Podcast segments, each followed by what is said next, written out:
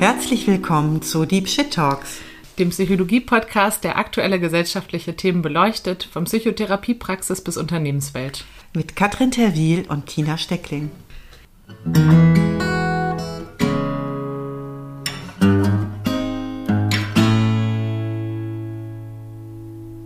Hallo Tina. Hallo Katrin. Ja, ich starte heute direkt wieder mit unserer therapeutischen Einstiegsfrage. Worüber möchtest du heute gerne sprechen? Ja, wir würden gerne sprechen über ADHS im Erwachsenenalter. ADHS ist die Aufmerksamkeitsdefizit-Hyperaktivitätsstörung oder Syndrom. Und wir kommen später noch dazu, was das genau heißt und äh, was eigentlich Aufmerksamkeit ist und, ähm, und so weiter. Aber warum wollen wir darüber sprechen? Neurodiversität ähm, am Arbeitsplatz, also heißt, ähm, wenn unsere Gehirne anders funktionieren, ist top relevant aktuell ähm, und auch für die Betroffenen von ADHS im Erwachsenenalter. Ja, also wir haben einfach viele O-Töne bekommen dazu und auch wirklich eine Frage aus der Community, ob wir dazu mal was machen können, weil eben doch der Leidensdruck ähm, und das, was das bedeutet für Menschen im Leben, immens ist äh, in Beziehungen, im Umgang mit sich selber, im Selbstwert. Gerade auch wenn, wenn man die Diagnose vielleicht noch gar nicht hat oder nicht kennt. Und ähm, deswegen glauben wir, dass der Podcast wirklich hochrelevant ist für jeden in der Arbeitswelt, äh, für jeden eigentlich auch äh, im Freundeskreis, weil es auch gar nicht so eine seltene Diagnose ist, ne? für jeden, äh, auch für Fachpersonen, ähm, weil, und das vielleicht noch so zum letzten Punkt der Relevanz, da wir auch eine echt große Lücke festgestellt haben zwischen Bedarf von Menschen gut eingeschätzt zu werden und sich fachlich darüber fachlich beraten zu lassen und gleichzeitig einem großen Unwissen oder einer großen Versorgungslücke im Gesundheitssystem. Also so, ähm, so doll ist bisher die Lücke noch nicht geklafft in unseren Podcasts. Ne? Von ganz großem Interesse und gleichzeitig ganz wenig Fachpersonal, was sich bereit erklärt hat, überhaupt mit uns zu sprechen oder äh, zwar bereit erklärt hat, mit uns zu sprechen, aber so mit dem Disclaimer, ne, ich bin da keine Expertin, äh, ich habe damit zu tun. Einige Kolleginnen, die sagten, interessantes Thema, in meiner Praxis kommt das vor und gleichzeitig fühle ich mich da nicht so sicher drin, habe ich da nicht so ähm, großes Wissen auch nicht vermittelt bekommen. Und das äh, wäre jetzt so bei anderen Störungen oder Diagnosen wie bei Depressionen oder bei Angststörungen, ne, ist, da ist das anders. Das ist einfach vielmehr so der Standard, auch darüber gut Bescheid zu wissen. Und ähm, wir hatten doch den Eindruck, dass das äh, schon, ne, Katrin, wie du sagst, so einen großen Einfluss haben kann und äh, einen großen Unterschied macht, ob man da äh, informiert ist und ähm, vielleicht auch bestimmte Dinge zuordnen kann, um damit ja Einfluss zu nehmen, ob man damit ein gutes Leben haben kann oder eben nicht. Das kann sich dann auch vielleicht auch sogar fatal auswirken, wenn man sich ja dann nicht nicht gut darüber Bescheid weiß. Genau, ja, also kurzum hoffen wir, dass der Podcast ähm, wirklich hilft, vielleicht nochmal was zu lernen an Tipps und Tricks, äh, sicherlich auch bessere Führungskräfte, vielleicht bessere Partner zu sein für Menschen, die das ne, betrifft und auch das Fachpersonal vielleicht auch nochmal so ein bisschen mitnehmen auf unsere Lernreise. Also, wie ist es denn bei dir, Tina? Wann denkst du, also bei welchen Verhaltensweisen oder bei welchen Symptomen auch in deiner Praxis, wenn sie dir irgendwie begegnen, wo denkst du, oh, da könnte eine ADHS lauern, um das ähm, nochmal so ein bisschen griffiger ähm, zu machen. Und dann würden wir eben später nochmal auf Strategien im Umgang, vielleicht auch die Neurologie kommen. Aber erstmal, glaube ich, wäre es ganz schön, wenn wir das so ein bisschen vorstellbarer machen und nicht, nicht direkt so fachlich einsteigen. Das ist auch tatsächlich fachlich so, dass äh, man äh, ADHS gar nicht so ganz trennscharf diagnostiziert. So mit, ich habe jetzt die acht Symptome und wenn davon fünf äh, erfüllt sind in den und den Zeitkriterien, dann ist das ganz klar ADHS dass auch für Fachpersonen eher es darum geht, dass man so ein Bild, was sich zeichnet, einordnen kann. Also es gibt so typische Verhaltensweisen, Auffälligkeiten, ja, vielleicht auch eher eine, so eine, eine besondere Art und Weise in der Welt zu sein, die typisch ist für ADHS, aber es ist nicht so, dass es bei jedem Menschen genau so vorkommen muss. Also woran ich denke, ist, es gibt äh, den typischen Scherz, äh, nein, ich habe kein ADHS. Oh, ein Eichhörnchen. Also die Ablenkbarkeit als vielleicht so ein äh, ja, sehr auffälliges Merkmal. Ja, das ist so, was man vielleicht sowohl im Kindesalter als auch bei Erwachsenen genau dem so zuschreiben würde. Wobei sich auch viele Symptome nicht wirklich äh, unterscheiden zwischen dem Kindesalter und den Erwachsenen. Ähm, weiter ist halt so die Impulsivität typisch und Impulsivität heißt jetzt nicht, dass man aggressiv impulsiv ist, sondern eher, das äußert sich darin vielleicht, dass äh, ein ADHSler, eine ADHSlerin den Gesprächspartner vielleicht häufiger unterbricht, weil ne, es so schwierig ist, sich dann so zurückzuhalten. Typisch ist, Schwierigkeiten zu haben, sich zu strukturieren, Pläne zu machen, die auch einzuhalten, Zeiten richtig einzuschätzen, pünktlich zu sein, ist häufig eine große Schwierigkeit. Dann kann das ne, so ein bisschen vergesslich sein, so Routine, Sachen nicht gut abspeichern zu können. Ähm, wenn man äh, morgens eine kleine Tätigkeit verrichten sollte und dann sofort nicht mehr weiß, ob man das jetzt gemacht hat oder nicht. Das wäre so typisch ADHS und äh, generell Schwierigkeiten zu haben, seine Aufmerksamkeit auf etwas zu richten, was nicht stimuliert, was also nicht von so einem besonders großen Interesse ist oder was nicht so besonders reizt. Und dann, ähm, genau, was dann auch dann eher dazu führt, dass Menschen dann kommen, die dann eher auch vielleicht eher ein, ein Thema mit dem Selbstwert haben, sich selber dann eher ähm, unsicher fühlen, äh, weil sie den Eindruck haben, dass sie auch vielleicht öfter den Überblick verlieren, dann eher denken, dass sie dann vielleicht dumm sind oder sich selber auch eher zuschreiben, faul zu sein. Das wären so typische Sachen. Und ähm, man denkt auch ähm, so als Fachperson bei so bestimmten anderen äh, Problematiken wie Sucht eben oder Depression oder Angst auch an ADHS, weil das eben oft auch in der Komorbidität halt oft, also das heißt, Komorbide heißt, dass zwei Störungen gleichzeitig auftreten können, das eben häufiger der Fall ist. Genau. Das ist so ein bestimmtes Bild, ne? Das ist dann so jemand, der dann vielleicht auch so ein bisschen chaotisch wirkt. Aber ich möchte dazu auch sagen, auch so ähm, positive Eigenschaften wie Kreativität, wie ähm, originell zu sein, ne? innovative Ideen zu haben, vielleicht auch künstlerisch begabt zu sein, aber auch Hilfsbereitschaft sind so typische Eigenschaften, die damit so einhergehen. Ja, Spontanität würde mir noch einfallen ähm, und auch der sogenannte Hyperfokus, dass Menschen mit ADS sagen, oh, ich kann das nicht so gut steuern, worauf ich mich jetzt gerade konzentriere, mit allen Vor- und Nachteilen und manchmal packt es mich, ne? sozusagen manchmal ungewollt, so nach dem Motto, oh, das Eichhörnchen hat mich jetzt gepackt und manchmal packt mich aber auch ähm, irgendwas, wo ich gerade auch Lust drauf hatte oder was gerade Sinn macht. Und dann ne, sozusagen plötzlich einen Tag das perfekte Sortieren des Bücherregals, das hören wir nachher noch als ein Beispiel. Ne, und ich meine, doof ist natürlich, wenn man sich eigentlich vorgenommen hatte, was anderes zu machen an dem Tag. Aber wenn man sich vor, ne, wenn das jetzt irgendwie gerade gut, gut ist und ein Bedürfnis, das Bücherregal zu sortieren, dann mit einer Intensität, die andere Menschen wahrscheinlich nicht erreichen werden in ihrem Tun. Äh, aber es ist dann auch so ein intensiver Prozess, wo man vielleicht auch wirklich äh, vergisst, äh, zum Klo zu gehen oder zu trinken, weil man so gepackt ist, wie du sagst, ne, von dem, ähm, was du jetzt so beschreibst, ist so dann der positive Hyperfokus, also dieses, dass dann nichts, also das alles andere dann auch so ausgeblendet wird und was man auch tatsächlich für sich auch nutzen kann, wenn man weiß, wie das funktioniert und das äh, fast Tragischste, was so als Begleiterscheinung oder als äh, Konsequenz von ADHS ist, ist der negative Hyperfokus. Ähm, also bei dem, was einen dann in einer Weise negativ beschäftigt, dann genauso einen ausschließlichen Raum einnimmt, der dann auch nichts Relativierendes anderes zulässt. Und es ist nicht so, dass nicht auch Nicht-ADHSler einen negativen Hyperfokus kennen. Nur ist es leider so, dass bei ADHSlern der sehr viel schneller anspringt. Also, dass das einfach schneller getriggert wird. Und das kann natürlich dann auch sehr anstrengend und sehr leidvoll sein, so. Und äh, auch das äh, schon als Vorwegnahme für den restlichen äh, Podcast. Auch da sieht man wieder die Schwierigkeit auch in der Diagnostik und in der Abgrenzung und warum das auch klinisch eben tricky ist, ne? weil natürlich auch Menschen, ich sag mal, mit einer Depression oder mit einer Borderline-Persönlichkeitsstörung oder so auch durchaus ne, mit, mit Selbstwertthemen zu kämpfen haben und da natürlich auch schnell getriggert sein können. Äh, nur mal als ein, ein Beispiel, um jetzt ohne zu tief einzusteigen. Ja, und wir haben überraschend viele O-Töne bekommen, auch gerade von Betroffenen. Im Nachhinein so nach und nach auch äh, von Fachpersonen, die sich dann doch getraut haben. Also wir haben viel, viel mehr O-Töne als, als sonst. Und das heißt, das wird eine Folge, wo auch mehr vielleicht sogar andere Menschen zu Wort kommen als, ähm, als wir beide. Und wir tauschen uns am Ende nochmal über das Gehörte ähm, aus. Also eine etwas untypische Folge, würde ich äh, fast sagen. Aber eigentlich auch schön. Also es wird ein bunter Blumenstrauß an echten Erfahrungen.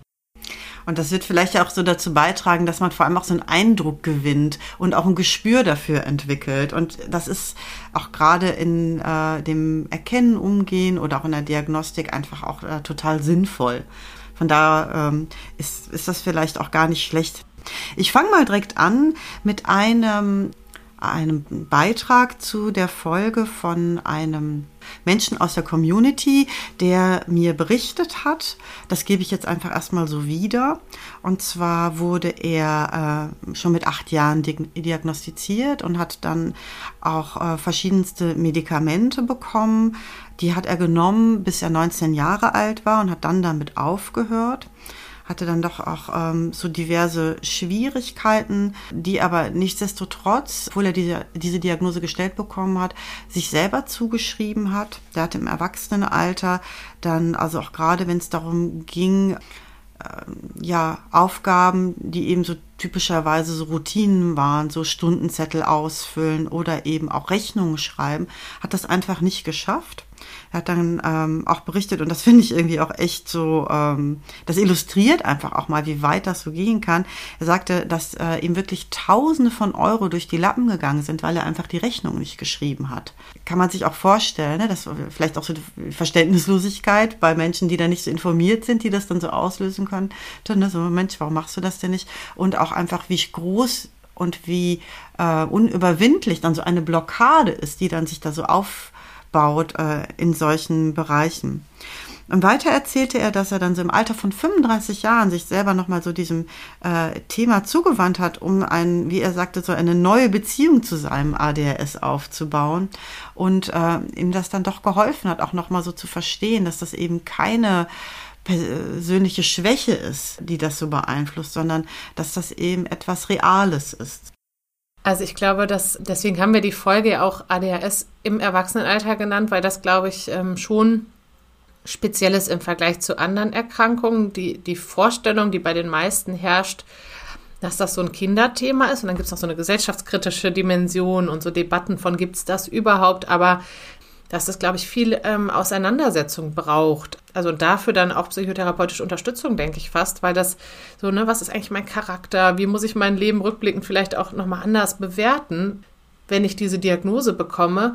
Und es ist ja auch klar, es geht nicht weg sozusagen. Ne? Also ich, es ist ja, als würde man so eine, so eine ich sag mal, eine, eine Einschränkung der physiologischen Funktionen diagnostiziert bekommen und weiß, das ist jetzt mein Leben lang so. Also, dass ich ein, ein Diabetes oder so und es ist unwahrscheinlich, dass das wieder weggeht. Ne? Da muss ich jetzt mein Leben drauf einstellen. so.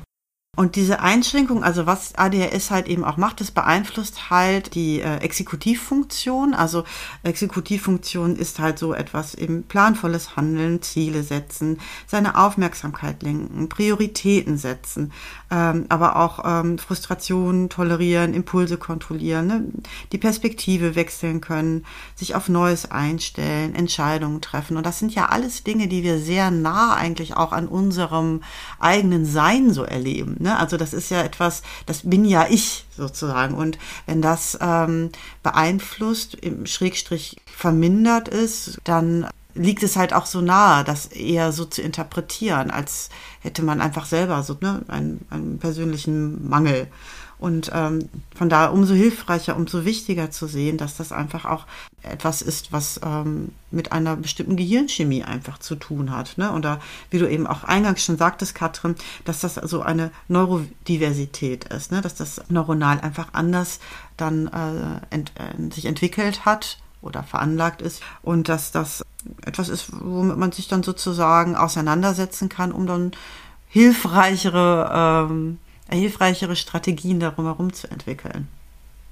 So, wollen wir dann mal direkt weitermachen, so mit dem nächsten O-Ton? Gerne. Also das ist der ähm, O-Ton von ähm, Florian, der davon berichtet, ähm, werden ihn auch später nochmal zu, zu anderen Themen hören, aber was so für ihn die ja die deutlichsten Symptome sind, wie er das beschreiben würde. Und äh, da können wir jetzt direkt äh, mal reinhören. Also erstens, dass du ein wahnsinnig interessensgeleitetes Gehirn hast. Also die Botenstoffe dafür, dass ähm, äh, sozusagen Dinge interessant sind, sind häufig einfach nicht da für die Dinge, die wir aber machen müssen. Also ich habe dann zum Beispiel, ich arbeite schon sehr viel, aber wenn ich jetzt manchmal habe ich Tage, da bekomme ich zwei E-Mails und fühle mich unfassbar gestresst und ja, gerate richtig in Panik. Ich das Gefühl, wie soll ich das alles schaffen oder kann mich einfach nicht dazu motivieren, diese zwei E-Mails zu beantworten. Und dann verstreicht ein ganzer Tag und ich habe nichts getan. Und dann folgt so eine Scham und äh, Schuldspirale, dass man sich natürlich Vorwürfe macht und sagt, was ist eigentlich los, was ist verkehrt mit dir, warum schaffst du es nicht, zwei E-Mails zu beantworten. Und gleichzeitig ähm, kann das dann passieren am nächsten Tag, dass man die fixe Idee bekommt, sein Bücherregal neu zu sortieren und dann wirklich fünf, sechs Stunden am Stück Bücher als Bücherregal sortiert und dann überhaupt nichts macht. Und ich glaube, in milder Form kennen das wahrscheinlich viele, so in diesem Prokrastinationsding. Aber das ist schon sehr, sehr heftig, wenn man so einen Hyperfokus bekommt auf eine Sache. Es kann auch wunder, wunderschön sein, weil man sich wahnsinnig intensiv mit etwas beschäftigt, weil man aber auch ganz häufig sich in Themen reinkniet und eine große Diversität an Interessen eben auch hat. Es ist auch ähm, insofern äh, wiederum wunderschön und finde ich, ADHS eigentlich auch eine ja, habe ich auch einen gewissen Frieden damit, ähm, dass man extrem kreativ ist, dass man natürlich auch lernt, äh, sehr spontan zu sein, ähm, auch, äh, ja, auch spontan sein zu müssen, auch gut improvisieren zu können irgendwann. Ähm, genau, aber es ist eben äh, der andere Teil, die andere Seite der Medaille ist dann eben auch die Tatsache, dass man zum Beispiel ganz häufig sich einfach überhaupt nicht gut fokussieren kann, dass es wahnsinnig schwer fällt, sich auf die Sache zu konzentrieren, die man gerade vor sich hat. Also zum Beispiel, das wird, glaube ich, bei mir auch immer schlimmer. Äh, ich konnte früher ganz gut im Zug auch mal ein Buch lesen oder was anderes machen. Heute kann ich das fast überhaupt nicht mehr. Also wenn um mich irgendwie Sachen herum sind, dann ist für mich das alles gelaufen. Dann muss ich mir schon eben was überlegen. Also der äh, Florian berichtet ja da nochmal, also bestätigt eigentlich das, was wir so gesagt ähm, haben, aber betont nochmal, finde ich, vor allem diese Schuld- und Schamspirale, wie er sie nennt. Und äh, dieses sich selber dann so fertig machen, ne? was ist eigentlich los mit dir? Das scheint sehr ähm, eindrücklich zu sein für ihn oder sehr ähm, einschränkend und, und belastend.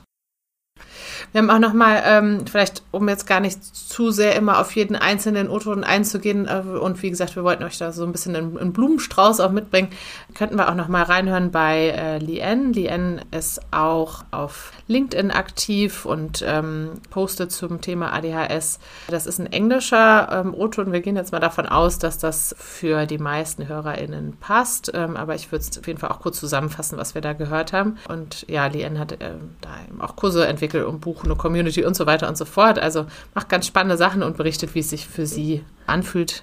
Und das würde ich dann direkt mal noch zusätzlich abspielen. It feels like having um, 500 million different tabs open in your brain at the same time.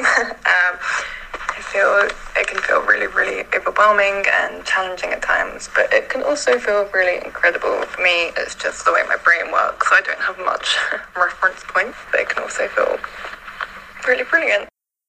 Ja, also Lian beschreibt, ähm, dass sich ADHS eben anfühlt für sie, wie, ja, als hätte sie 500 Millionen Tabs ähm, im Gehirn offen, also wie, wie bei einem Laptop, ne, wo einfach so ganz viele Dinge gleichzeitig offen sind und irgendwie auch wahrscheinlich auch ab und zu mal aufgehen, nicht nur im Hintergrund offen sind, sondern irgendwie so ganz viele angefangene Dinge gleichzeitig, die, die sich auch gegenseitig verschieben können.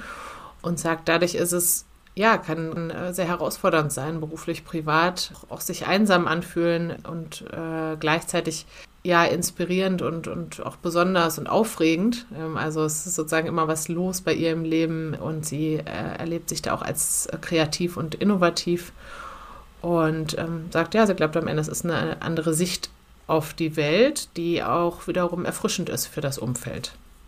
Und genau, dann haben wir hier noch einen ähm, zweiten O-Ton von der Lien, die nochmal was zum Thema e-, Executive Functions, also Ex Exekutivfunktionen des Gehirns sagt.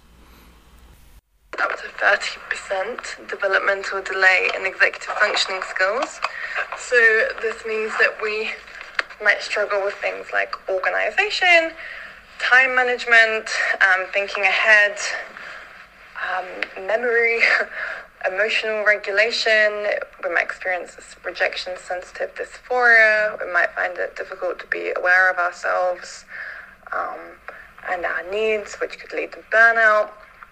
Um, essentially, it can cause some challenges. We have a interest-based nervous system, which means that we might be able to hyper-focus on lots and lots of things and do a huge amount of work or cleaning um, in in a very short period of time if we're interested in something. However, if we're not interested in something, it can be really, really hard to focus, um, which makes it can make work and personal relationships very challenging. Also, ähm, ja, Lien beschreibt hier nochmal, was diese Exekutivfunktionen, die sogenannten im Gehirn, was das für sie bedeutet. Und ähm, für mich sticht da nochmal besonders heraus, ähm, dass sie sagt, okay, Time Management ist ein Problem. Da ähm, spiele ich auch gleich nochmal kurz was von Florian zu ab. Ein Beispiel, ein sehr eindrückliches, also ne, sowas wie zu spät kommen oder einschätzen, wie lange werde ich für was brauchen oder rechtzeitig beginnen mit etwas ähm, Thinking Ahead, also so dieses langfristige Denken versus, und das passt zu dem, was du gesagt hast, mit Impulsivität am Anfang. Also Impulsivität bedeutet ja, dass ich nicht so gut Handlungen, unter, Handlungen, Bedürfnisse oder sonst was Gedanken unterdrücken kann für das langfristige Ziel. Also ob es nun die Süßigkeit ist, die ich nicht esse, weil ich irgendwie schlank sein möchte oder ne, irgendwie dem Gedanken, dem ich jetzt nicht nachgehe, weil ich eigentlich was anderes durchdenken wollte. Also dieses sozusagen langfristige Ziel vor Augen haben und dafür die kurzfristigen Impulse unterdrücken. Dann zu dem Thema ähm, sensibel reagieren können auf Kritik. Sie nennt es Rejection Sensitive Dysphoria, also ähm, Angst vor Zurückweisung und ähm, beschreibt eben auch, dass sie manchmal Schwierigkeiten damit hat, so ihre Bedürfnisse und ihre Energie gut einzuschätzen, dann so über ihre Grenzen geht, einfach aus so einem Impuls heraus ne, und aus so einem Interesse heraus und aus einem, also wieder dieses Langfristige, was ihr dann fehlt und dass das eben auch ein großes ähm, Burnout-Risiko darstellt, da einfach oft irgendwie zu schnell, zu viel, zu gleichzeitig, ne, zu ja, zu, zu kurzfristig und eben dieses langfristige Gesundheit, langfristige Bedürfnisse schwer für sie zu halten ist und da Grenzen einzusetzen. Absolut. Was man dazu vielleicht auch noch ergänzen kann, ist, dass man sich ja auch vorstellen kann, durch diese Intensität, also das äh, Intensive, ähm, sowohl im Positiven als auch im Negativen, als auch der Fülle, was das einfach auch für eine Energie verbraucht. Das wissen wir ja auch, dass das Gehirn insgesamt auch recht viel Energie verbraucht und wenn es Energie verbraucht, vor allem auch durch so intensive Emotionen. Und so ein negativer Hy Hyperfokus, äh, ne, wo man vielleicht dann sehr gekränkt und aufgebracht ist und ganz lange drüber nachdenkt und wie gesagt, das eine äh, intensive und lang andauernde Reaktion auslöst, ist einfach auch super anstrengend und diese Energie fehlt dann auch äh, ne, für das andere Tagewerk. Da haben wir nachher noch eine Fachperson, die dazu auch noch ganz gute Tipps gibt, äh, wie man damit besser umgehen könnte. Genau. Mir fällt gerade noch eine positive Sache ein, die äh, auch viele berichten. Viele sagen, sie sind, ich glaube, das kommt auch später nochmal in einem O-Ton, unglaublich gute Krisenmanager, weil wenn das, Ge das Gehirn ist sozusagen eigentlich auf Dauerkrise, es passieren ganz viele Sachen gleichzeitig, die erstmal alle gleich wichtig, ne? sozusagen alle schreien durcheinander im Gehirn, wenn man so will. Und es ist quasi ein ständiges Management ne, von diesen ganzen verschiedenen Impulsen, Ideen, äh, das widerspricht dem und so weiter. Und ähm, wenn es dann wirklich äh, mal, wenn die Außenwelt das plötzlich mal so erlebt und in einer Krise ist, dann sind das oft Menschen, die dann ganz ruhig werden und sich also so ganz, also so wirken wie, ich mache den ganzen Tag nichts anderes. Ne? Ich habe also in diesem Buch, was ich in der Vorbereitung auch auf unsere Folge gelesen habe, das ist von einem ähm, Schweizer Facharzt für Psychiatrie und äh, Psychotherapie, der selber auch ADHS hat. Der heißt Heiner Lachenmeier und das Buch heißt Mit ADS erfolgreich im Beruf. Ich bekomme da kein Geld für. Ich finde das einfach so eine sehr gute Empfehlung. Da geht es gar nicht nur so um das Thema Beruf, sondern ähm, das ist sozusagen so ein Aspekt, wie sich die Besonderheiten im Beruf auswirken können. Und das, äh, der auch nochmal beschreibt, dass man gerade also auch in solchen Berufen, die mit einem erhöhten Adrenalin einhergeht, was weiß ich, äh, Notfallsanitäter, oder so überdurchschnittlich viele Menschen mit ADHS findet, weil genau der Vorteil, den du so beschreibst, ne, dass das gerade unter dem Adrenalinausstoß manchmal eigentlich umso mehr so eine Klarheit entsteht und einfach auch die Gewöhnung äh, in unübersichtlichen Situationen sich zurechtfinden zu müssen. Ein ADHSler beschreibt das so, das, oder das beschreiben auch, das wird so beschrieben, dass eben durch diese Gleichzeitigkeit von vielen Informationen und dass das halt nicht automatisch sich gut filtert, oft eben auch so eine Art Datennebel entsteht und man sich sozusagen in diesem Nebel halt oft auch zurechtfinden muss. Und dass ähm, die äh, Intensität der Situation einer Krise sozusagen einerseits diesen Nebel dann eher lichten kann, also dass dadurch eher eine Klarheit entsteht, plus dass man eh einfach super gewohnt ist in unübersichtlichen Situationen und auch nur mit Fragmenten an Informationen gut zurechtkommen zu müssen. Und das können eben große Vorteile sein. Also gerade äh, da, wo es für andere dann schwierig wird, da können dann Menschen mit ADS so richtig zum Zuge kommen dann. Ähm, es gibt noch ein Symptom, das taucht später nochmal auf, aber das ist so ein bisschen die, ähm, ja, wenn man vor lauter offenen Tabs im Gehirn sozusagen äh, nicht weiß, wo man anfangen soll, so eine, wie so eine Paralyse, ne? sozusagen auf dem Bett liegen und irgendwie so 500 Gedanken gleichzeitig und 500 Dinge, die man tun müsste und ähm, de facto passiert gar nichts in dem Moment. Und das so in der Abgrenzung zur Depression, da ist dann vielleicht eher bei einem jemand mit Depression eine Antriebsstörung, also Schwierigkeit überhaupt in Gang zu kommen und oder keine Lust auf sozusagen irgendwas. Und äh, ADHS im, im Vergleich dazu wäre eher eine Überforderung, weil so viele Antriebe gleichzeitig da sind oder so viele Dinge gleichzeitig denkbar wären. Und das kann manchmal so ein bisschen erschlagen. Und bei der Depression ist eher sozusagen ein weniger irgendwie, ne? Irgendwie gar, also irgendwie ist gar nichts mehr so richtig denkbar als schaffbar oder als machbar oder als lustvoll.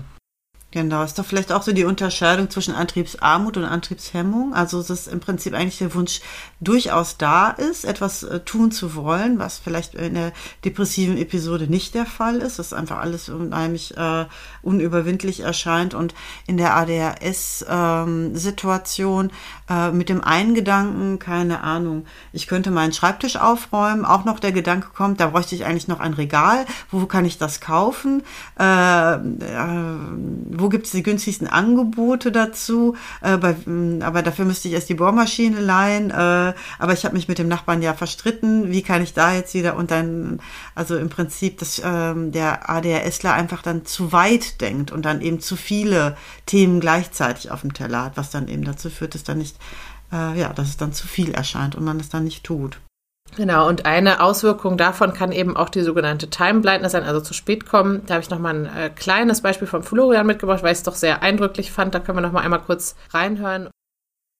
Dass ich einen Termin hatte beim Arzt, ähm, bei meiner Hausärztin um 8 Uhr morgens.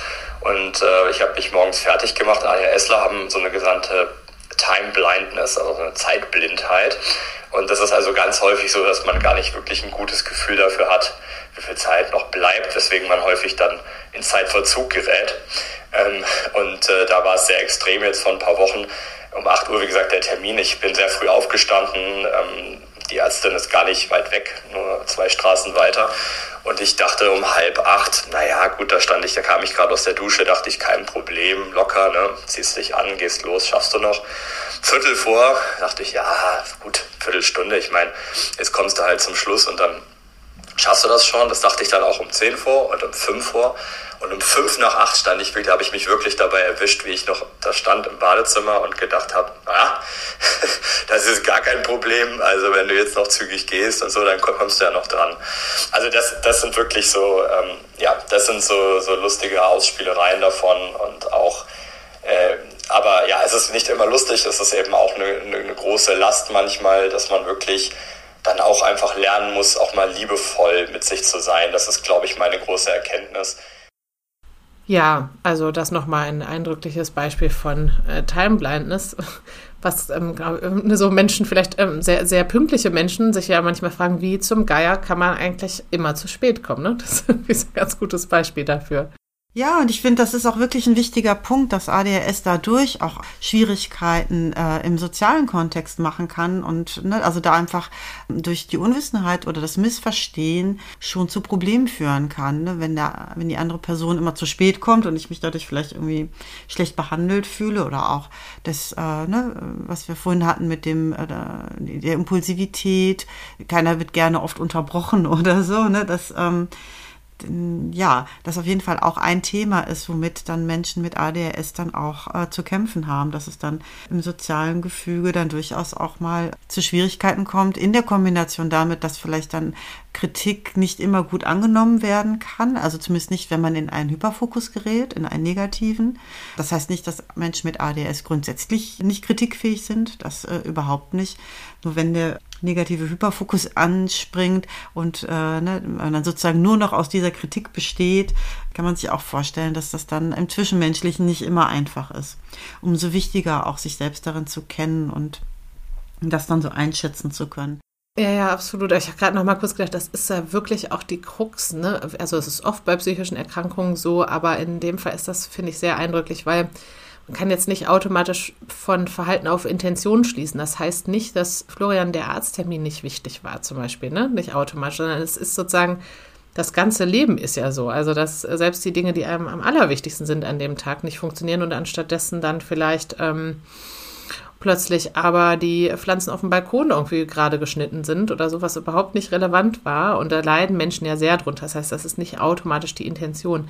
Und gleichzeitig ähm, ist es natürlich auch nicht förderlich fürs soziale Zusammenleben, immer nur zu sagen, ja, sorry, weil meine Erkrankung, ne? Es ist so wie wenn Menschen mit Depressionen jetzt immer sagen, ja, ich kann, kann nicht, ich bin eben depressiv. Also irgendwie da so einen Mittelweg zu finden und zu balancieren zwischen, also ich versuche trotzdem an mir zu arbeiten und ich ähm, kann auch verstehen, wenn Menschen um mich herum reagieren auf mein Verhalten und versuche auch Dinge zu, zu ändern und gleichzeitig aber auch das Umfeld, was ein gewisses Verständnis braucht und nicht zu viel unterstellen darf und auch die Person selber, die ihren Selbstwert da auch stabil halten muss und nicht noch so gemein zu sich selber sein darf. Absolut. Gerade, ich würde gerade äh, sagen, an den Stellen, wo es besonders wichtig ist, läuft man als ADHSler in Gefahr, äh, so äh, unter Druck zu geraten und dass es dann erst recht nicht gut klappt mit der Übersicht, mit dem, ne, also die Zeit einzuschätzen oder die wichtige Aufgabe zu erledigen. Also da beißt sich eigentlich die Katze eher in den Schwanz. Also es ist keine Mangel an Motivation. Es ist vielleicht eher, ähm, sobald größerer Druck da entsteht, dass es dann noch eher verunmöglicht. Ähm Stimmt, das ist sehr oft so, ne, dass auch Symptome mehr werden unter Stress oder unter Druck oder weil was wichtig ist, ne, so wie Stotter schneller, wenn es äh, oder häufiger, wenn es wichtig ist oder so, ne, oder ja. Und ich denke, das ist dann vielleicht wirklich auch so die Kunst oder worum es dann geht, sich selber zu verstehen und damit auch zu akzeptieren und hinter sich zu stehen erstmal, um dann vielleicht auch so vermitteln zu können. Also ne, wenn ich jetzt in einer Freundschaft weiß, ich bin eine Person, die häufiger zu spät kommt, dann ist es vielleicht doch auch sinnvoll, das proaktiv anzusprechen und dann kann die andere Person vielleicht einen anderen Ort wählen, wo man sich trifft. Also dann hole ich die vielleicht eher zu Hause ab weil ich ne, lasse die nicht irgendwo an der kalten, windigen Ecke stehen oder so. Also das äh, kann man ja vielleicht ne, auch kreative Lösungen äh, finden. Zudem natürlich vielleicht auch und ähm, ne, selber trotzdem auch Strategien für sich erarbeitet werden können, gerade bei sehr wichtigen Terminen und dann vielleicht ne, doch verschiedene Wecker nochmal gestellt werden, die so weit weg vom Bett gestellt werden, dass man wirklich aufstehen muss und so weiter. Also äh, da kann man sicherlich auch trotzdem auch noch einiges so erarbeiten. Gut, dann lass uns doch mal direkt weitermachen. Wir haben so eine, eine schöne Fülle an, an Beiträgen. Also wir werden jetzt so ein bisschen ähm, in die fachliche Einordnung Diagnostik gehen, also nochmal ein bisschen äh, ne, fachlicher werden, bevor wir dann wieder nochmal ein bisschen praktischer werden und auch so gesellschaftliche Dimensionen und Umgangsstrategien eingehen. Und ähm, da hast du einen O-Ton mitgebracht.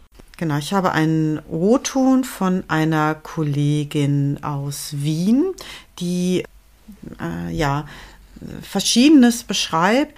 Zu Beginn erstmal, was das eigentlich ne, mit, dem, mit den Menschen macht, äh, bevor sie das wissen und äh, wenn sie das wissen, dass sie von ADS betroffen sind. Dann hören wir mal rein. Wenn Menschen dann für sich draufkommen, okay, das könnte tatsächlich so sein, dann ist das eine Mischung aus Erleichterung, manchmal aber auch Bestürzung, manchmal aber auch ein von sich wegschieben, weil das kann doch gar nicht sein.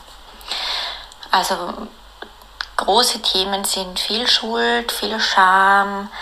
Die Menschen kommen mit, ich bin eh, ich war immer schon faul, ich bin nur am Prokrastinieren, ich, ich konzentriere mich halt so schlecht, ich muss mich mehr zusammenreißen, ich bin da unfähig, ich bin schlecht, ich schaffe das nicht. So, das ist so ein Narrativ, das sie von sich, das sie in sich tragen. Sehr bestürzend auch. Ähm, ganz oft werde ich eben auch dann mit Erleichterung konfrontiert und wenn sie sich dann wiederfinden in der Diagnose und sich dann auch diagnostizieren lassen zum Teil, manche wollen es, manche nicht, manche brauchen es ganz dringend, um sich überhaupt mit dieser Diagnose identifizieren zu können, um sich selbst Erlaubnis zu geben, dann ähm, höre ich ganz oft, ich verstehe mich jetzt plötzlich selbst ganz anders und ich muss jetzt mein ganzes Leben rückblickend nochmal anders verstehen. Also auch bis ganz weit in die Kindheit zurück. Aha, wenn das schon immer so war, dann äh, muss ich das und das ja unter ganz einem anderen Blickwinkel verstehen.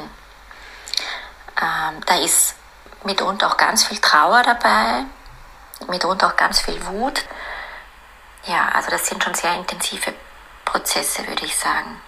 Viele der Menschen haben so ein schlechtes Bild von sich, so ein schlechtes Selbstbild, so einen schlechten Selbstwert, weil sie damit auch Zeit ihres Lebens, gerade in der Schullaufbahn oder spätestens dann, finde ich, auch wenn es Richtung Uni geht, dann damit konfrontiert sind, sozusagen, was sie alles nicht schaffen, wo sie alles nicht in dem, was in unserer normativen Welt verlangt wird, ähm, so mithalten können.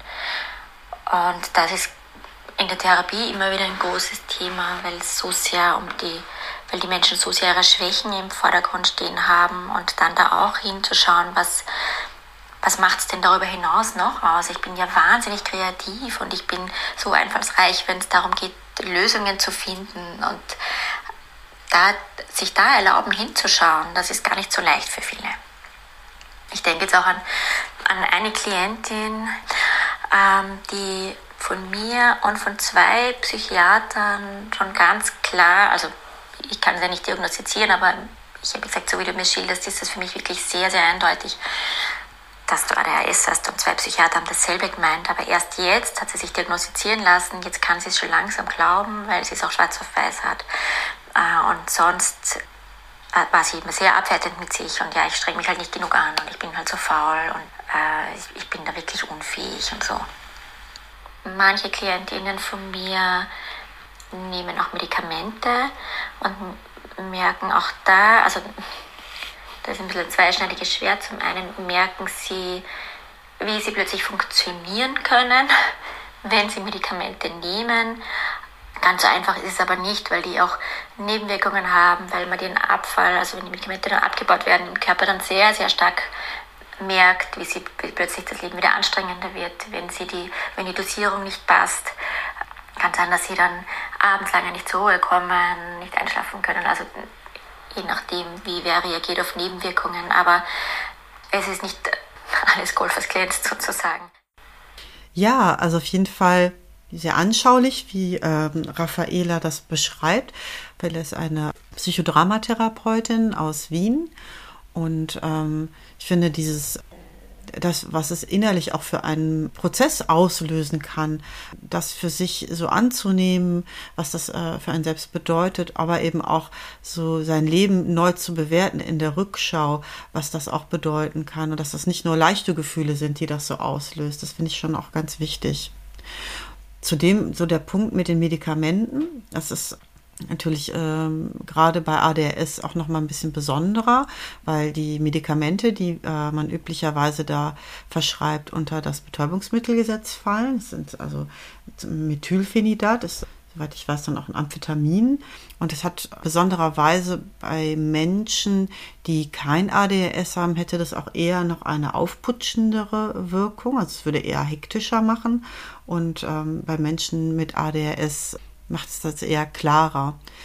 Das kann auch mit ein, eine Erklärung sein, warum zum Beispiel eine Suchterkrankung oder zumindest ein Substanzgebrauch häufiger vorkommt im Kontext von ADHS, weil man das dann sozusagen als eine Art Selbstmedikation einschätzen kann. Und ähm, ja, wie Raffaela sagt, da will ich mich so anschließen. Das kann viel Gutes mit sich bringen, aber so ähm, die eine Pille, die dann alle Probleme wegmacht, ähm, äh, so ist das sicherlich auch nicht einzuschätzen. Das kann dann auch zu Enttäuschung führen, wenn man da, glaube ich, dann so, ähm, ne, so eine Hoffnung da reinsetzt. Mm, das ist ja, wie gesagt, dann auch nochmal wieder unterschiedlich. Ich, äh, ohne dass ich da jetzt die Fachperson bin, da muss man sich an einen Psychiater wenden. Alles, was mit Medikation zu tun hat, das ist eher jetzt so anekdotisch, dass ich auch schon gehört habe, dass Koffein tatsächlich auch so einen positiven Effekt haben kann und manche ADHSler auch Koffeintabletten tatsächlich zu sich nehmen, um einen ähnlichen ähm, sortierenden Effekt zu erreichen. Ja, vielleicht kann ich da noch mal kurz ergänzen. Eine Sache, die ich aus dem Studium erinnere, also dazu muss ich sagen, dass das dass im Studium ADHS ganz wenig vorkam. Also einmal so als Kinder- und Jugendentwicklungsstörungsdiagnose, aber ne, so es ging eigentlich größtenteils um Erwachsene und deswegen war das so ein Randthema. Aber ich meine mich zu erinnern, und leider weiß ich die Quelle nicht mehr, dafür ist das ein bisschen zu lange her, aber dass es eine Studie gab, wo es so um die EEG-Wellen im Gehirn ging. Und da haben wir ja so unterschiedliche äh, Alpha, Beta, äh, Delta-Wellen und ähm, so eine in den unterschiedlichen Phasen des Gehirns, also wenn man schläft, wenn man irgendwie träumt, wenn man ähm, meditiert, wenn man konzentriert ist. Und ähm, da das Menschen mit ADHS sozusagen wenn sie einfach normal wach sind, fast schon eher so, so, so, so, so Halbschlafwellen haben.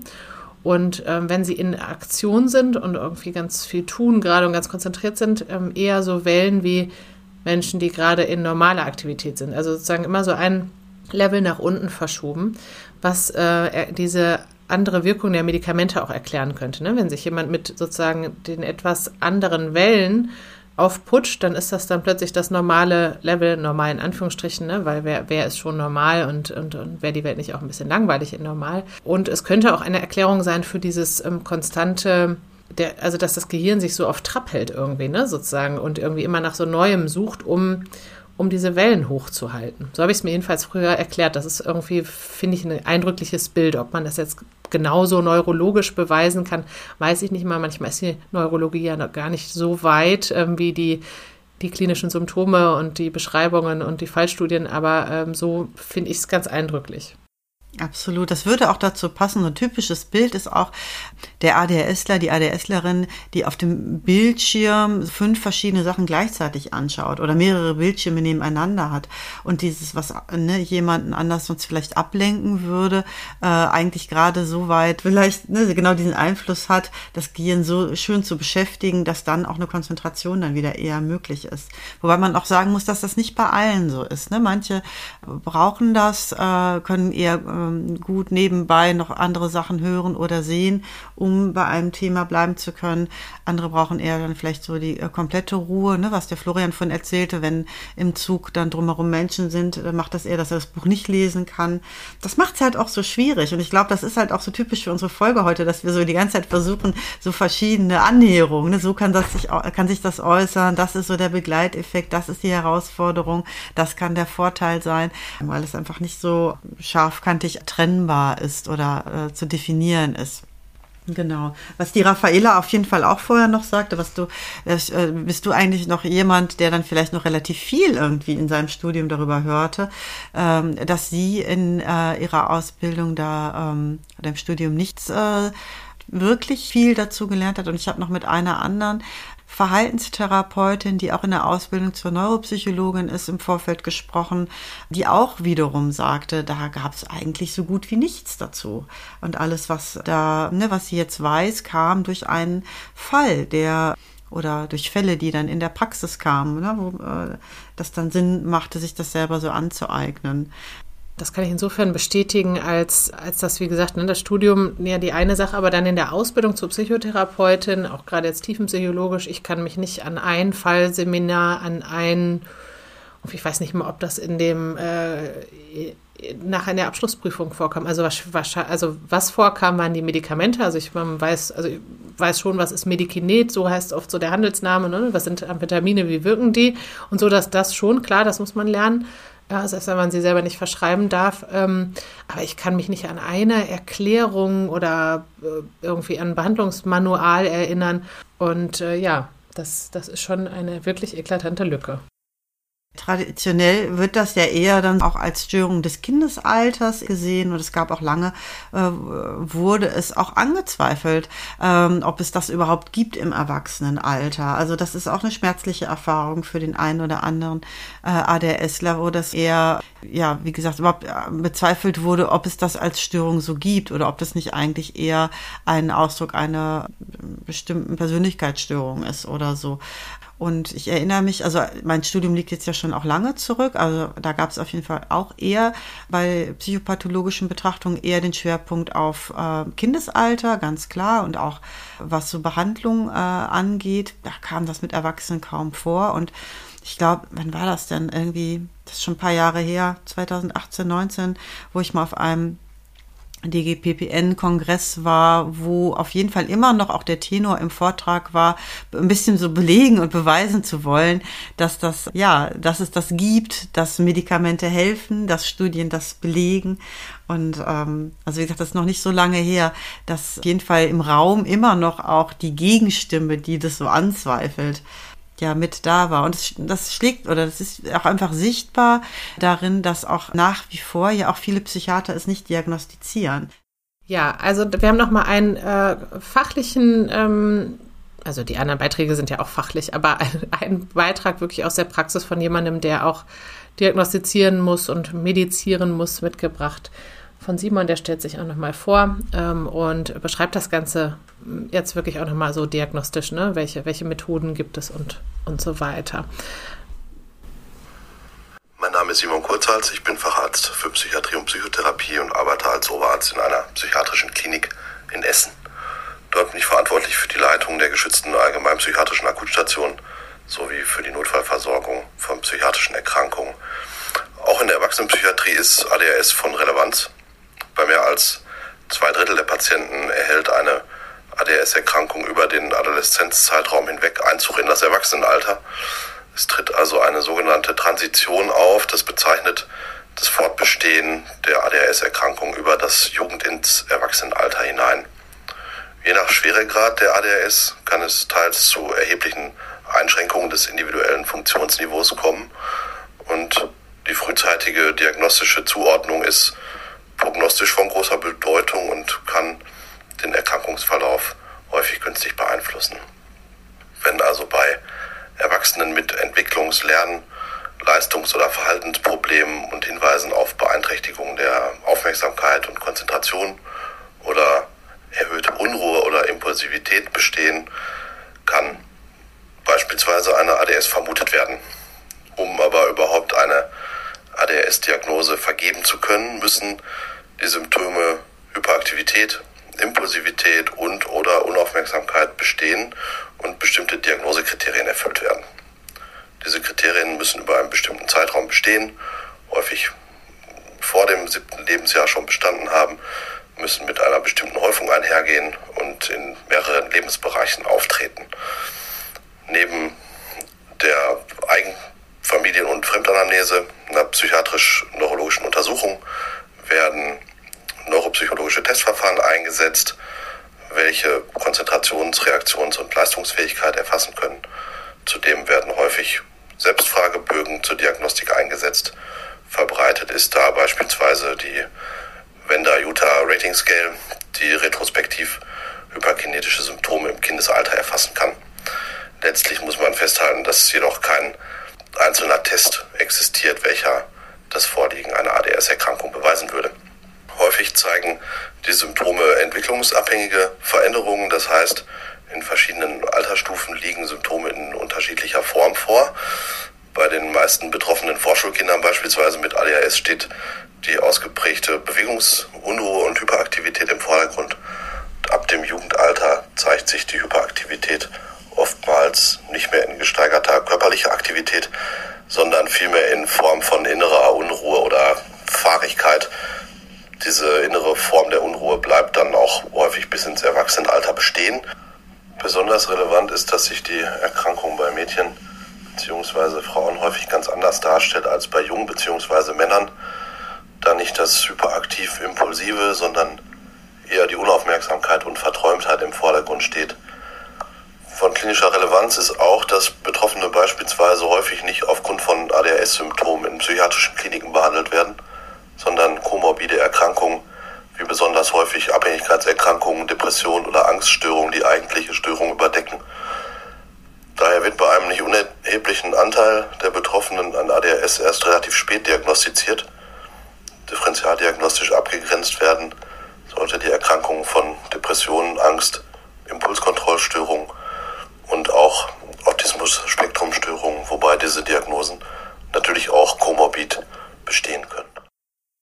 Ich finde das total hilfreich und klasse, dass wir jetzt auch nochmal diesen O-Ton aus der so äh, klinisch-psychiatrischen Sicht auch nochmal haben, der das alles auch nochmal so ganz gut strukturiert einfach aufzeigt und auch die Schwierigkeit so aufzeigt, dass die Diagnose manchmal eben nicht so leicht zu erkennen ist, dass es sich so ähm, überdecken kann, äh, ne? dass andere ja, Störungen, Schwierigkeiten, äh, oder andere Diagnosen, die vielleicht auch ein bisschen auf dem Boden dem ADS gewachsen sind, sozusagen, dann äh, damit erstmal im Vordergrund sind und man doch äh, das Bewusstsein dafür haben muss, dass sich das dahinter auch verbergen kann, um das dann auch zu sehen. Ich habe dazu jetzt auch nochmal einen O-Ton äh, von einer Kollegin, die äh, Verhaltenstherapeutin ist äh, in Ausbildung, die auch nochmal schildert, wie ihr das begegnet ist und die vor allem auch so auf die Schwierigkeiten in Bezug auf die Diagnose eingeht. Hallo, ich bin Julia, ich bin Psychologin und angehende psychologische Psychotherapeutin im Bereich der Verhaltenstherapie. Im Rahmen meiner Ausbildung bin ich das ein oder andere Mal mit dem Thema ADHS bei Erwachsenen in Berührung gekommen und habe da festgestellt, dass das auch immer noch ein Feld ist, was relativ wenig Beachtung findet. Einer meiner ersten ambulanten Fälle, den, die ich im Rahmen der Ausbildung betreut habe, der eigentlich mit einer depressiven Symptomatik kam, hat sich im Verlauf dann auch als ADHSler herausgestellt. Und da war es so, dass ja schon beginnend bei der Diagnostik die Schwierigkeiten aufgetreten sind. Es gibt zwar diagnostische Verfahren für die gängige Psychotherapiepraxis, aber letztlich werden viele Stimmen laut, die sagen, ah, das ist jetzt nicht so sicher, so genau können wir das da gar nicht benennen. Und auch bei meiner Supervisorin, die den Fall mit begleitet hat, habe ich bemerkt, dass sie da sehr zurückhaltend ist, auf Grundlage dieser Diagnostik ähm, die letztliche Diagnose dann auch zu stellen. Was es da besonders erschwert, so habe ich es zumindest bei diesem Fall mitbekommen, ist, dass ADHS etwas ist, was bereits im Kindesalter auftritt und deswegen im Erwachsenenalter späterhin sehr schwer oder relativ schwer zu diagnostizieren ist, klar zu diagnostizieren ist. Im Verlauf der Behandlung wurde dann deutlich, dass mein Patient wirklich massive Einschränkungen aufgrund dieser ADHS-Symptomatik in seinem Alltag erlebt, weswegen wir geschaut haben, wie können wir ihm da Hilfe entgegenbringen, wie können wir da Entlastung und Unterstützung schaffen. Und wir sind dann tatsächlich den Weg über einen Psychiater gegangen, um da zu schauen, ob man medikamentös ähm, da was machen kann, um ihm den Alltag einfach zu erleichtern. Und da tauchte das nächste Problem auf, weil viele Psychiater da direkt gesagt haben, da stellen sie keine Medikation aus, das können sie nicht machen, wenn keine genaue Diagnose gestellt wurde. Wiederum haben da viele Psychiater aber eben auch gesagt, dass sie die Diagnose nicht stellen.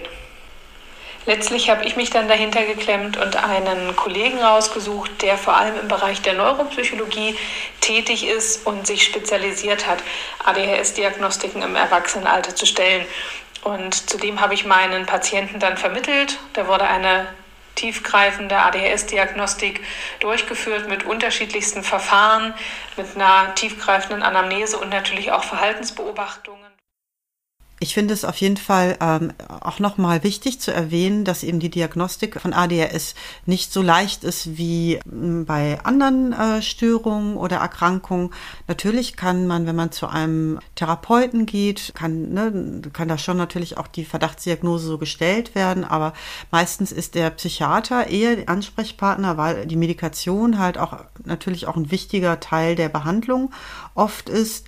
Und es ist, es bedarf schon auch eher ne, so einer ähm, umfänglicheren Diagnostik, wo man zum Beispiel, ne, wie beschrieben wurde, sich so alte Grundschulzeugnisse zum Beispiel anschaut, wo auch eben eine Fremdanamnese reinkommt, ne, wo doch äh, umfangreiche Fragebögen ähm, dann auch äh, mit ins Spiel kommen. Und das ist jetzt nicht so äh, zu vergleichen. Ich sag mal, so eine depressive Episode ist dann doch recht äh, leicht zu diagnostizieren.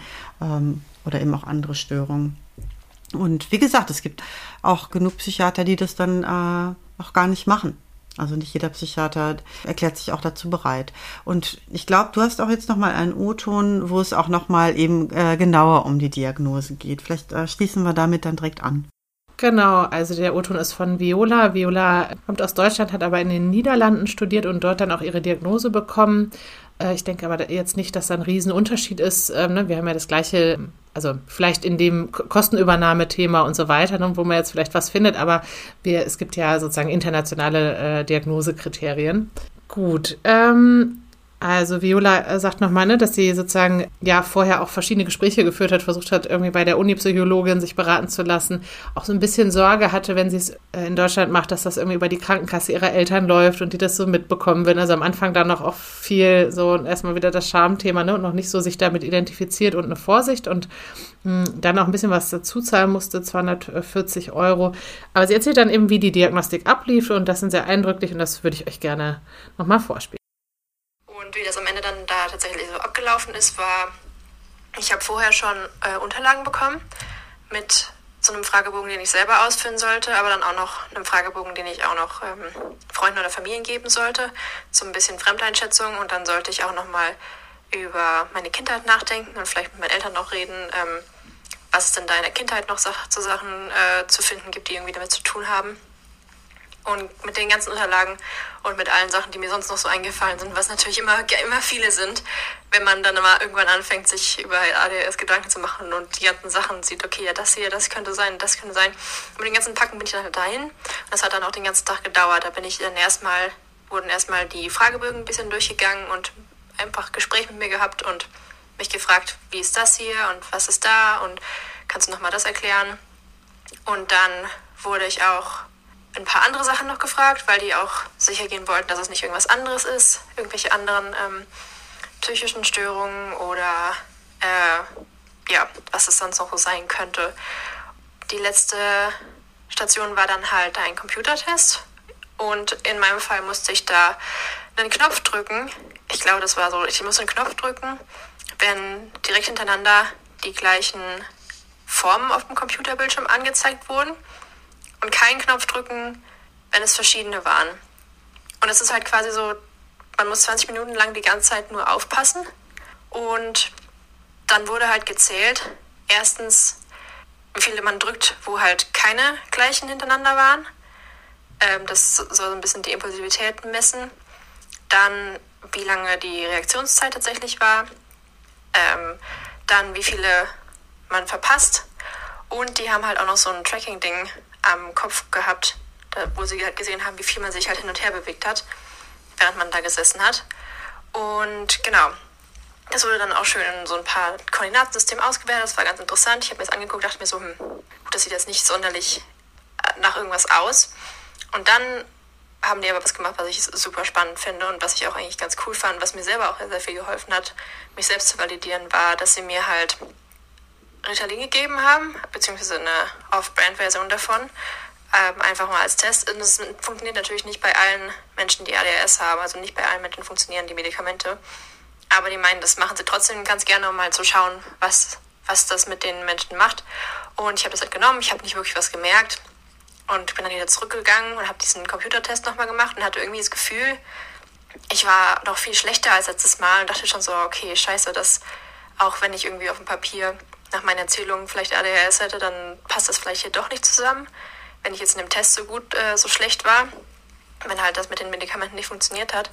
Und als sie dann aber diese Auswertungen nebeneinander gelegt haben, war das total krass, weil man richtig, richtig sehen konnte. Ich habe ich hab erstens weniger mich rumbewegt, obwohl ich das Gefühl gehabt habe, ich habe hab, hab mich eigentlich voll viel bewegt irgendwie. Dann habe ich viel weniger ähm, Dinge verpasst, also war viel weniger unaufmerksam und waren sogar leicht mehr äh, impulsiv, also, also habe öfter einfach gedrückt, auch wenn nichts war. Und ich hatte halt überhaupt nicht das Gefühl, dass das genau das gemacht hat, aber anscheinend ähm, war das dann halt doch so und das war also für die dann auch nochmal ein extra Indiz.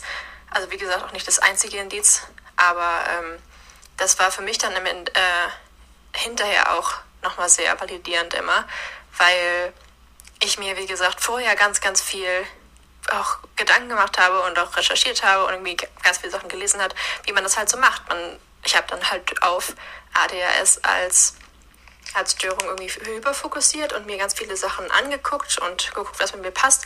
Und ich hatte dann hinterher total die irrationale Angst, dass ich irgendwie zu gut in Anführungsstrichen performt habe, weil ich ja genau wusste, wie ADHS funktioniert und dass ich denen irgendwie voll das vorher was vorgegaukelt habe und so weiter, weil ich ja genau wusste, was die hören wollten, wenn ich mich, wenn ich die Diagnose haben wollte. Was total blöd, blödsinnig ist, weil ähm, wenn man dann die Diagnose hat und durchs Leben geht, merkt man halt immer wieder Sachen, wo man denkt so, ah ja, okay, das macht irgendwie Sinn. Aber in dem Moment dachte ich so, scheiße, was ist, wenn ich die jetzt voll fehlgeleitet habe. Aber durch diesen Computertest, der halt irgendwie auch so aussah, als hätte ich ADHS und wo das irgendwie auch bestätigt werden konnte, das war für mich total hilfreich. Das, was sie so beschreibt, also ich finde das sehr interessant, auch das äh, ne, so zu objektifizieren, dass die Symptomatik da ist, wo es sich selbst halt eben eher so subjektiv und unsicher anfühlt und ähm, auch nochmal sozusagen die Medikamente so als ein Teil. Äh, meines Wissens ist so in den Leitlinien in der Behandlung äh, wird je nach Schweregrad, es gibt ja unterschiedliche Schweregrade äh, und je nach Beeinträchtigung tatsächlich auch empfohlen, so eine Kombination zu machen aus Medikamenten und Psychotherapie. Und das ist natürlich äh, wunderbar, wenn man da auch so eine klare Grundlage hat, von, ne, von, wo man ausgehen kann, von der man auch starten kann. Ja, was ich jetzt in dem O-Ton ähm, total eindrücklich fand, war einmal, wie, sie, wie man ja merkt, wie sie das beschäftigt hat. Ne? Das Hin und Her zwischen äh, Charakter oder habe ich jetzt zu viel gelesen oder äh, übertreibe ich hier oder bin ich das und ist, ist das erleichternd oder ist das peinlich oder also das merkt man ähm, ganz viel. Also sie hatte uns auch noch ne, einen deutlich längeren O-Ton hinterlassen und dafür nochmal auch äh, stellvertretend an alle anderen vielen Dank, dass ähm, ja, wir da auch immer so tolle offene Beiträge bekommen. Ähm, aber das fand ich sehr eindrücklich und auch, konnte mir das irgendwie auch gut vorstellen, ne? wenn man dann die Fähigkeit hat, so zu hyperfokussieren und auf dieses Thema hyperfokussiert und so richtig tief einsteigt, dann irgendwann noch mehr verwirrt zu sein, sich zu denken, was, also habe ich es mir jetzt, ne, mich so viel damit beschäftigt, dass ich das jetzt deswegen so empfinde, ist das hier jetzt mein Horoskop, ne? Und ich glaube, das ist schon auch ein bisschen ein, äh, ein, Thema, was sicherlich vielen jetzt so geht beim Zuhören. Ich bin mal gespannt. Also hinterlasst uns gerne einen Kommentar, schreibt uns eine E-Mail. Ähm, also, dass man das hört und vielleicht als impulsiver Mensch denkt oder eher chaotischer Mensch oder so, ne? Mensch, der jetzt vielleicht nicht der allerstrukturierteste ist, sich so denkt, oh Gott, habe ich es auch, ne? So, also das triggert auch ein bisschen das Thema. Und ähm, deswegen ist es äh, sicherlich, kann ich mir aber auch vorstellen, dann eben hilfreich, da auch nochmal so, ein, so einen Computertest zu haben. Letztlich geht es natürlich auch vor allem darum, äh, ist vielleicht gar nicht so wichtig, äh, ob ein Psychiater das auch wirklich äh, mit der Diagnose bestätigt, wenn man es für sich darauf resoniert, wenn man das sieht und dadurch die Schwierigkeiten hat, dass es dann eben so oder so hilfreich ist, sich damit so auseinanderzusetzen, dass man eben für sich da einen förderlichen und guten und gesunden Umgang mitfindet. Von daher kann es ja auch in egal welcher Ausprägung sozusagen gut sein, sich selbst darin gut zu kennen. Ne, auch. Also ich wollte es gerade so ein bisschen wegkriegen von diesem, das ist eine Erkrankung oder eine Störung. Ne? Ich glaube, der Simon hat es auch Erkrankung genannt. Da habe ich so ein bisschen auch so äh, kurz so ein bisschen die Stirn gerunzelt, weil ich weiß gar nicht, ob ich es Erkrankung nennen würde. Ja, das ist, ist sagen wir mal, so eine, so eine Kondition. Grundkondition irgendwie, ne? Und ähm, das, das ist ja eh insgesamt spannend, wann nennt man etwas Erkrankung oder, oder Behinderung. Du hast recht, also spricht ja nichts dagegen, äh, vielleicht das nochmal so als Plädoyer, warum wir auch diesen Podcast machen. Das spricht ja nichts dagegen, sich damit auseinanderzusetzen und wenn man sich darin wiedererkennt, auch mal mit anderen Menschen zu sprechen und zu sagen, sag mal, hm, wenn du das ja so hörst oder den Podcast, siehst du da mich oder und dann, welche Strategien gibt es denn? Wie gehen Menschen damit um? Was gibt es für Tipps und Tricks? Weil die können ja unter Umständen helfen. Völlig egal, ob ich jetzt eher ein impulsiver Mensch bin, äh, ja, oder ob das neurologisch ist bei mir und so. Das ist ja völlig egal. Also wenn es die Strategien, wenn es hilft, dann hilft's. Wenn ich dann ein Medika wenn ich dann irgendwann eine medikamentöse Behandlung haben möchte, ne, dann, dann brauche ich eine Diagnose, das ist klar, sonst wäre das äh, Drogenmissbrauch, aber ähm, ich, aber spricht ja nichts dagegen, bestimmte Strukturierungstechniken mal auszuprobieren. Ähm, eine kurze Sache, die ich gerne noch einwerfen würde, das hatten wir noch gar nicht gesagt, wie häufig ist denn eine ADHS? Und zwar äh, ist die Prävalenz, nennt sich das. Die Prävalenz heißt immer äh, zu einem gegebenen Zeitpunkt, wie viele, wie viel Prozent der Menschen haben diese äh, Diagnose. Äh, das sind so äh, fünf Prozent der Kinder und Jugendlichen im Alter von drei bis 17 Jahren, war 9,2 äh, Prozent bei den Jungen und 2,9 Prozent bei den Mädchen wie gesagt, Disclaimer, es kann gut sein, dass die nicht erkannt werden und nicht, dass es häufiger ist, sondern einfach, dass es ähm, mehr ins Auge sticht. Denn bei Mädchen äußert sich das zum Teil auch etwas anders. Ne? Es gibt dazu, haben wir, glaube ich, auch ein Buch, was wir verlinken, was sich speziell so auf dieses Thema richtet, dass sich das bei Mädchen nicht so in diesem ähm, hyperkinetischen, also nicht in diesem, äh, in diesem äh, übersteigerten Bewegung sozusagen äußert und dann deswegen äh, oder vielleicht auch früher schon äh, Coping-Strategien äh, zum Zuge kommen, dass äh, das dann vielleicht sozusagen, um nicht negativ aufzufallen, weil das vielleicht auch gesellschaftlich bei Mädchen weniger toleriert wird, es vielleicht eher zu einem Rückzugsverhalten kommt oder sind besonders still sind und dahinter sich trotzdem ein ADHS verbergen kann. So, also das ist auf jeden Fall auch nochmal eine wichtige Nebenbetrachtung Betrachtung so, dass das bei den Geschlechtern deswegen, ne, dass es vielleicht nicht so ganz stimmt mit den, äh, dass das wirklich weniger ist sozusagen, sondern vielleicht einfach weniger entdeckt wird. Genau, weniger diagnostiziert wird. Das ist ja bei vielen Erkrankungen so oder bei, bei vielen Sachen im psychischen Bereich, dass äh, Frauen dazu neigen und Mädchen sozusagen Dinge eher nach innen zu machen, also mit sich selber auszumachen. Also man sagt ja auch, eine Depression ist Wutausbruch gegen sich selber oder so oder eine Angststörung, aber so nach innen, während Männer eher zu expansivem Verhalten neigen, also Dinge, die eher mit einer Aggression zu tun haben oder einem riskanten Fahrverhalten auf der Straße oder vielleicht auch Sucht, aber so Dinge, die man eher, äh, ne, die, die sozusagen eher auch Einfluss nach außen haben und die vielleicht auch stören können, während, ne, wie du schon sagtest, Frauen eher, eher zu so einem Rückzugsverhalten neigen und dann stört es am Ende in so einer Klasse ja nicht so sehr. Ne? Das, das ist ja dann eben der Grund, warum das bei den Jungs auffällt, weil das eben äh, erstmal als störend empfunden wird. Ja, können wir dann ja vielleicht auch jetzt so thematisch ein bisschen mal so den Schwenk Richtung Arbeitsplatz machen ein Bereich, wo sich das ja typischerweise sehr stark auswirkt. Also was wie gesagt typisch auch ist in einer ADHS-Biografie sind so Schwankungen und Unterbrechungen und ähm, Dinge, ähm, also Wechsel, äh, die auf den ersten Blick so wenig Sinn machen. Es kann zum Beispiel sein, es wäre nicht untypisch, in der Schule ähm, vielleicht sehr schlechte Noten gehabt zu haben. Es muss aber auch nicht sein, man kann auch sehr gute Noten haben, aber vielleicht äh, in der Berufsausbildung oder in einer ähm, oder in der Studiensituation auf einmal sehr gut zu sein. Ich denke, dass es vielleicht auch viele Studienabbrecher gibt, die dann vielleicht gerade in diesem Druck am Ende dann ja dieses äh, planvolle und stringente und strukturierte, was dazu nötig ist, was vielleicht dann ja eher dazu führt, indem dass das weniger ausgeprägt ist, dass dann zu solchen Abbrüchen kommt oder nicht beendeten Ausbildungen und so weiter. Und ähm, tragischerweise auch ein ADHSler, ist zumindest in dem Buch von dem Herrn Lachmeier so beschrieben, dass gerade ein Mensch mit ADHS eher auch davon profitiert oder im Umkehrschluss darunter leidet und nicht so erfolgreich ist, wenn er sich nicht gemocht fühlt am Arbeitsplatz. Also die, ich sag mal, so eine positive, freundliche, vielleicht auch ein bisschen tolerante Umgebung da wohl einen, einen sehr großen Einfluss hat. Kann man sich ja auch vorstellen, ne? wenn man selber merkt, oh, ich kann vielleicht, bin am Anfang brauche ich vielleicht länger um äh, Zusammenhänge irgendwie so schlüssig zu überblicken. Das liegt einfach daran, dass der ADHSler, die ADHSlerin einfach so viele Informationen gleichzeitig sieht und verarbeitet. Also kann man sich vorstellen, ne? neuer Arbeitsplatz und dann wie sind die ganzen Politics untereinander? Wie sind die Gepflogenheiten und die Kultur? Und das wird eben nicht gut gerankt. Also alles wird gleichzeitig in der gleichen Intensität sozusagen innerlich bearbeitet, was einfach dazu führt, dass es länger dauert, um Dinge zu überblicken. Und das kann dann fehlinterpretiert werden, dass man da irgendwie nicht so schnell ist. Aber es ist einfach eine andere Lernkurve, die eben langsamer ansteigt, dann aber eigentlich über dem Durchschnitt mit einem ja, größeren Detailreichtum und auch einem größeren Verständnis eigentlich endet. Aber so braucht halt jemand mit ADHS einfach da, ja, so ein bisschen Geduld und Toleranz und wie gesagt auch so die das Thema, was wir schon hatten mit der Kritik und dem Hyperfokus, da eben auch äh, durch die Empfänglichkeit für, dass das Negative sich so eine übergroß Raum einnehmen kann, dann vielleicht umso wichtiger ist, dass da so ein bisschen wohlwollende und freundliche Umgebung ist.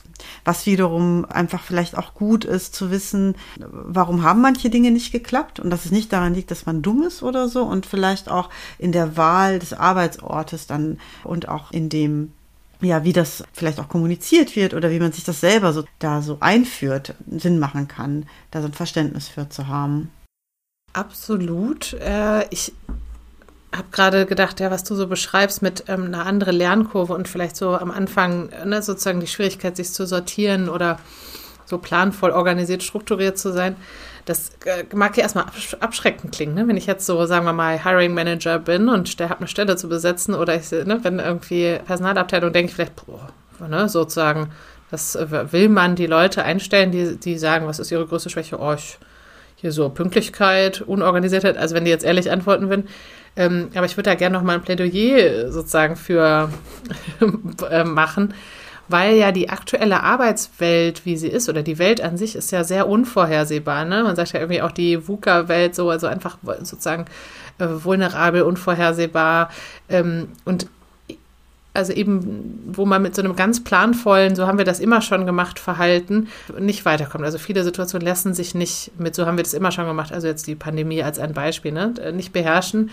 Und dafür ist auch der technische Fortschritt, die Konkurrenz, die Innovativität von anderen Unternehmen eben zu groß. Also es muss disruptiv sein, es muss anders sein, als es vorher war, es muss anders sein, als es andere gemacht haben und muss kreativ sein. Und wenn man das, diese Qualitäten im Unternehmen haben will, äh, die findet man doch eben auch besonders unter Menschen mit ADHS. Und gleichzeitig braucht es viele technische Skills und auch also so ein bisschen die, äh, ich sag mal, technischen Nerds.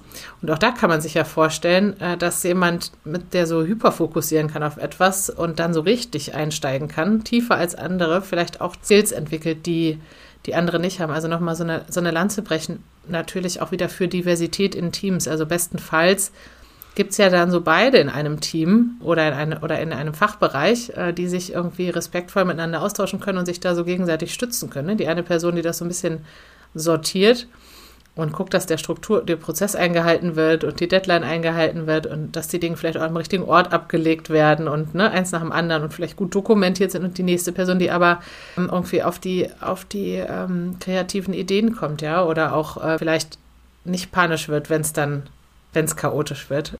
Die Lien sagte auch, dass äh, ihr zum Beispiel so eine so einen Virtual Assistant hilft, also als Selbstständige, ne? die ist ja äh, selbstständig, dass, dass sie sich dann eben einfach bezahlt jemand anderen heranholt, der genau diese Qualitäten hat und da sie so ein bisschen steuern kann von der Seite. Ja, absolut. Und das äh, ist, wie gesagt, nicht besser oder schlechter. Das ist, wie gesagt, eher, wenn man weiß, damit umzugehen, kann man das auch ganz wunderbar einsetzen. Ich denke auch so bei der Frage, ähm, sollte man als ADHSler das direkt sagen, ähm, zum Beispiel im Bewerbungsgespräch?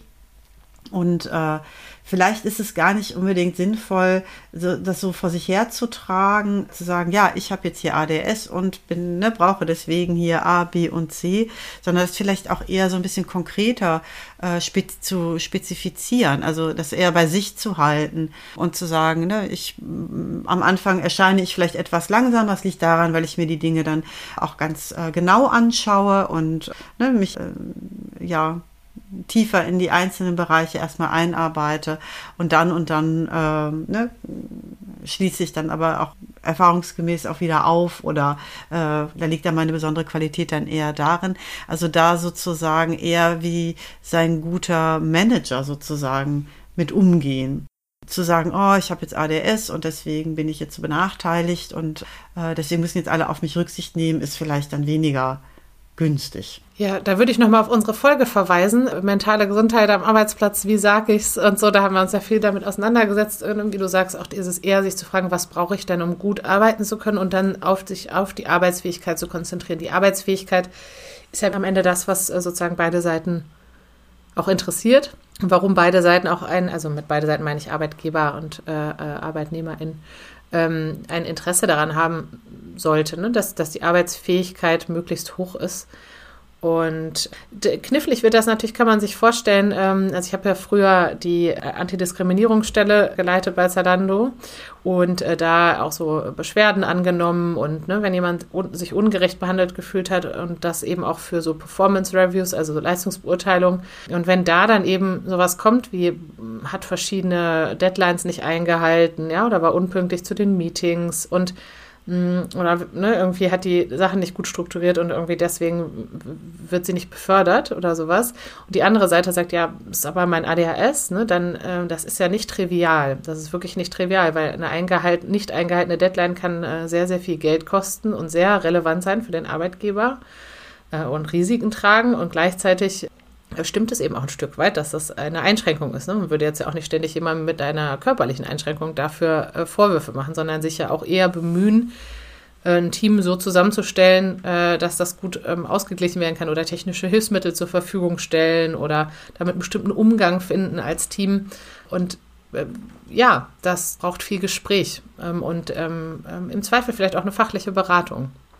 Also oder, oder eine, ne, eine, Fachperson, die man hinzuzieht. Viele Firmen haben ja auch so ein Employee Assistance Program, EAP, wo man sich vielleicht nochmal jemanden hinzuziehen kann oder Betriebsärztinnen, Betriebsärzte. Also da so ein vermittelndes Gespräch zu finden und irgendwo so Common Ground, Middle Ground zu finden, ähm, um dann auch über Leistungsbeurteilung sprechen zu können. Weil das kann man, ja, kann man sich vorstellen, das ist knifflig.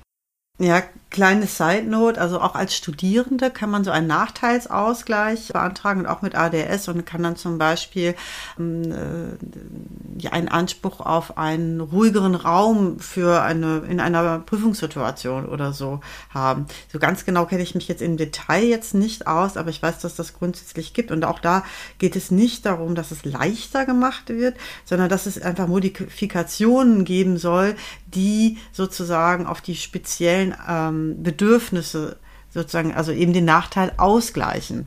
Und das Genau, ich glaube, das ist äh, auch das, was dann eben im ne, Beruf dann sozusagen wieder einfach fair machen soll.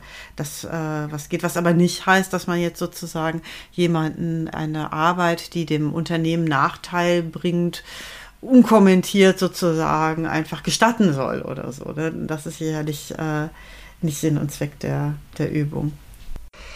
Ja, also wir haben ja auch noch mal ähm, einen langen oder längeren O-Ton, der äh, sich total lohnt, mal so, so von vorne bis hinten anzuhören. Wie ist dann so der Weg von Selbsterkenntnis zu Diagnose zu sich öffnen am Arbeitsplatz? Aber bevor wir da reingehen und damit dann auch abschließen, vielleicht noch mal so ein paar ja, Tipps und Tricks und Strategien im Umgang. Was haben wir so gelernt durch die auch zugeschickten O-Töne, durch das, was wir gelesen haben? Was würdest du sagen? Was, was sind so die, die wichtigsten Umgangsformen? Also angenommen, man hat dann die Diagnose, was, was dann? Genau. Also vielleicht passt dazu auch, dass, dass der Begriff ADHS von manchen auch als unpassend beschrieben wird, sondern dass es eigentlich um eine, und äh, auf Englisch heißt es Unusual Management of Informations and Functions ist. Und ich finde, also das ist so ein bisschen neutraler und beschreibt es weniger als Störung, als viel eher ne, eine Besonderheit, die eben ein besonderes Management einfach erfordert. Und da, ne, unter dem Aspekt können wir ja mal schauen, wie kann man denn die Besonderheiten managen? Wenn ich jetzt weiß, dass ich äh, durch die Ablenkbarkeit oder äh, durch die Time Blindness vielleicht äh, mehr Schwierigkeiten habe, bei einem Thema zu bleiben oder in ein, Aufgabe in, einem, in einer gewissen Zeit zu schaffen, kann das mit Sicherheit helfen, sich da immer wieder so kleine Pausen einzubauen. Die machen, dass man so, also bekanntermaßen so, so Achtsamkeitsübungen, die dann mal eben wieder gucken, wo bin ich denn hier gerade, die mal eben ne, einen sozusagen bei den galoppierenden Gedanken ähm, einen so, so ein bisschen zurückholen, sicherlich, also generell für Menschen sicherlich hilfreich, aber für jemanden mit ADHS sicherlich umso äh, eher dann noch davon profitieren können. Was ähm, auch als hilfreich erlebt wird, ist äh, so Timeboxing und auch so, also ähm, Ablenkungen ausschalten. Es gibt ja auch viele Apps, die das für einen kontrollieren, die irgendwie dann dafür sorgen, dass man eine sag mal, Instagram nicht länger als so und so benutzen darf oder dass die Apps ähm, jetzt in der Zeit von eins bis zwei wirklich aus sind und aber gleichzeitig auch Pausen einbauen, wo man vielleicht mal eben aufstehen kann und äh, so sich, sich bewegen kann.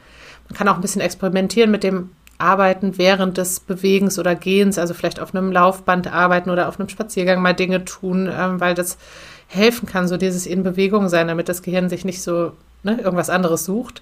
Genau, also äh, so wie du sagtest, entweder Ablenkung ausschalten oder die richtige Ablenkung sozusagen nebenher laufen lassen. Also es gibt viele Menschen, die können prima arbeiten, wenn äh, dann irgendwie noch ein anderes YouTube-Video nebenher läuft, was man so ein bisschen so mit einer halben Aufmerksamkeitsauge mitschneidet. Und dann geht's vielleicht auch darum rauszufinden, es darf dann nicht zu reizvoll sein, aber es darf dann auch nicht zu langweilig sein. Und da kann man dann für sich dann halt schauen, was ist denn ganz gut. Ich habe auch, wo war das? Ich glaube, in einem anderen Podcast äh, gehört, dass es auch, ähm, wenn man nachts im Bett liegt und dann die Gedanken auch danach wie vor galoppieren und das kann dann auch schon mal, wie gesagt, auch wieder zu so einer ne, Achtung, Verwechslungsgefahr mit Grübeln verwechselt werden. Es ist aber kein Grübeln, weil es sich nicht immer um die gleichen Gedanken dreht, sondern es ist wirklich eher dieses von Höcksken auf Stöcksken, ne, so in die Weite denken. Und da habe ich den Tipp gehört, dass man, wenn man Hörbücher hört, ruhig Hörbücher hören soll, die man schon kennt, weil die dann sozusagen auch nicht so aufregend sind, dass man sich da zu sehr reindenkt, sondern das erwartet, also dass man den Überblick da sozusagen auch hat und weiß, was kommt, auch dann eher wieder beruhigend wirken kann. Und ähm, was auch hilft, äh, das hilft durchaus auch Menschen, die zum Grübeln neigen, sind so ähm, Tätigkeiten finden, die, äh, wie du gerade sagst, das richtige Level an Konzentration machen, sowas wie Stricken. Also in der Psychiatrie haben viele angefangen zu stricken und miteinander gestrickt, weil das, wenn man sich nicht genug konzentriert, dann fällt die Masche runter und wenn man äh, jetzt irgendwie, also aber zu viel braucht man sich auch nicht drauf konzentrieren, weil es ist ja eben immer das Gleiche und solche irgendwie repetitiven Sachen, die aber gleichzeitig genug Konzentration fordern, können ganz, ganz äh, beruhigend sein. Kann natürlich auch was Kreatives sein, ne? irgendwie malen oder musizieren oder so irgendwas, wo man so ja vielleicht auch nochmal andere Sinne braucht. Ähm, was wir ganz viel gehört haben, ist eben drüber reden, mit anderen drüber reden, sich auch öffnen, mit Partnern, äh, Partnerinnen drüber reden, Eltern vielleicht auch. Es gibt ja auch eine große genetische Komponente. Also die Viola, die eben so ausführlich eben auch über ihre Diagnostik gesprochen hat, sagte, dass sie dann eben auch viel mit den Eltern gesprochen hat und die Mutter dann irgendwann dachte, huch, ich wahrscheinlich auch, ne? Und dann irgendwie da auch nochmal eine ganz andere Ebene des Gesprächs zwischen den beiden möglich war.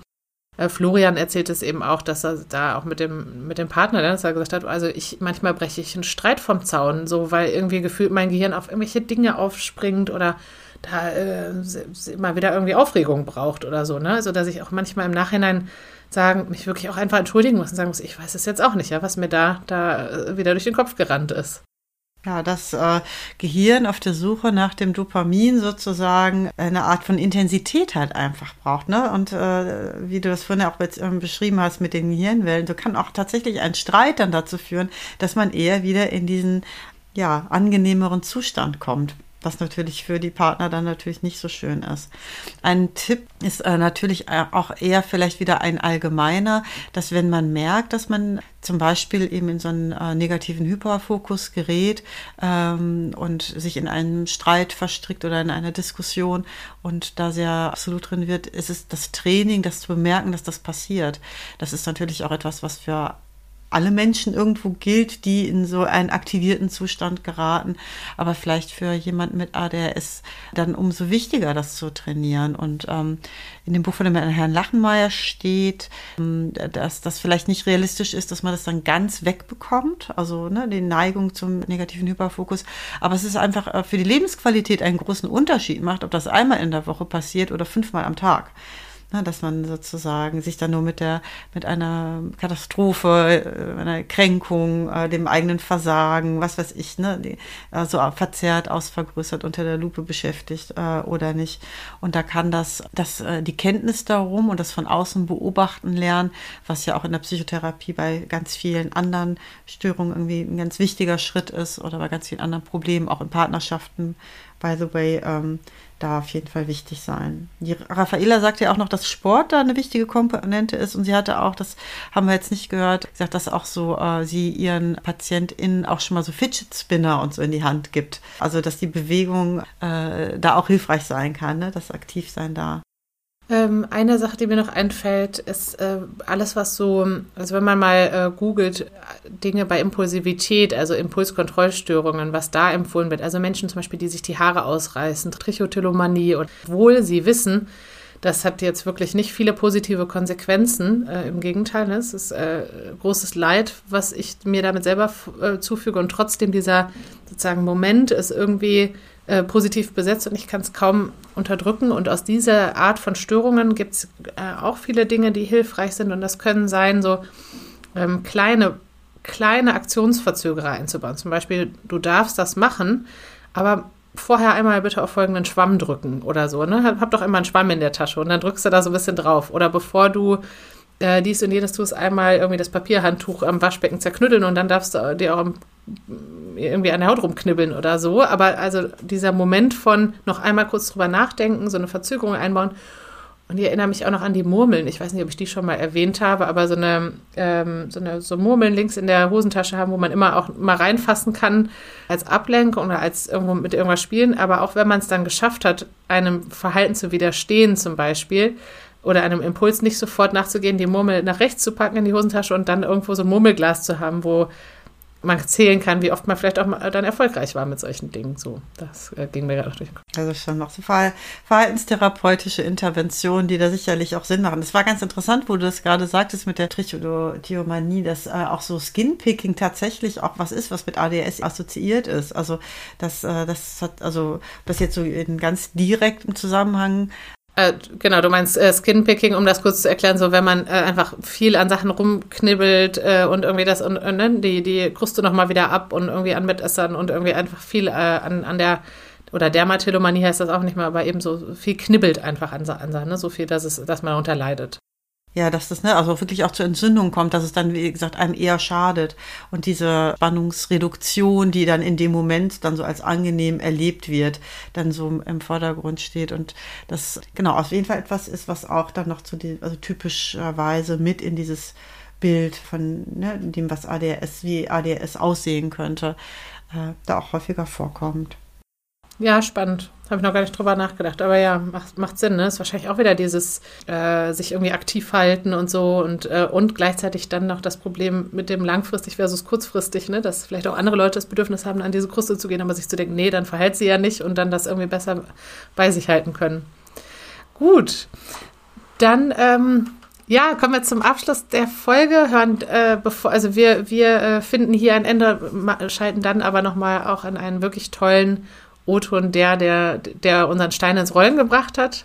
Von einer, äh, Lea heißt sie, die eben, ja, beschreibt, wie sie überhaupt nicht happy war bei dieser Diagnose und eigentlich dachte, sie hätte einen Burnout und ich dachte, also, ne, ich wollte jetzt nicht eine Diagnose haben, wo ich weiß, die geht mein Leben lang nicht mehr weg. Also sowas, was nach drei Monaten wieder weggeht, wäre mir lieber gewesen. Und ähm, aber wie sie eben heute dafür ja sogar einsteht und auch auf LinkedIn äh, postet. Also auf LinkedIn werde ich sie da auch verlinken, weil sie sagt, das ist einfach super wichtig, viel darüber zu sprechen, äh, Menschen aufzuklären, weil das ganz viel Leid ersparen kann und viele und Streitereien und ja, Depressionen, also Dinge wirklich präventiv verhindern kann wenn wir mehr äh, darüber sprechen und aufklären, was so auch dann äh, für uns sehr motiviert hat für diese Folge. Also wir hören da gleich nochmal rein.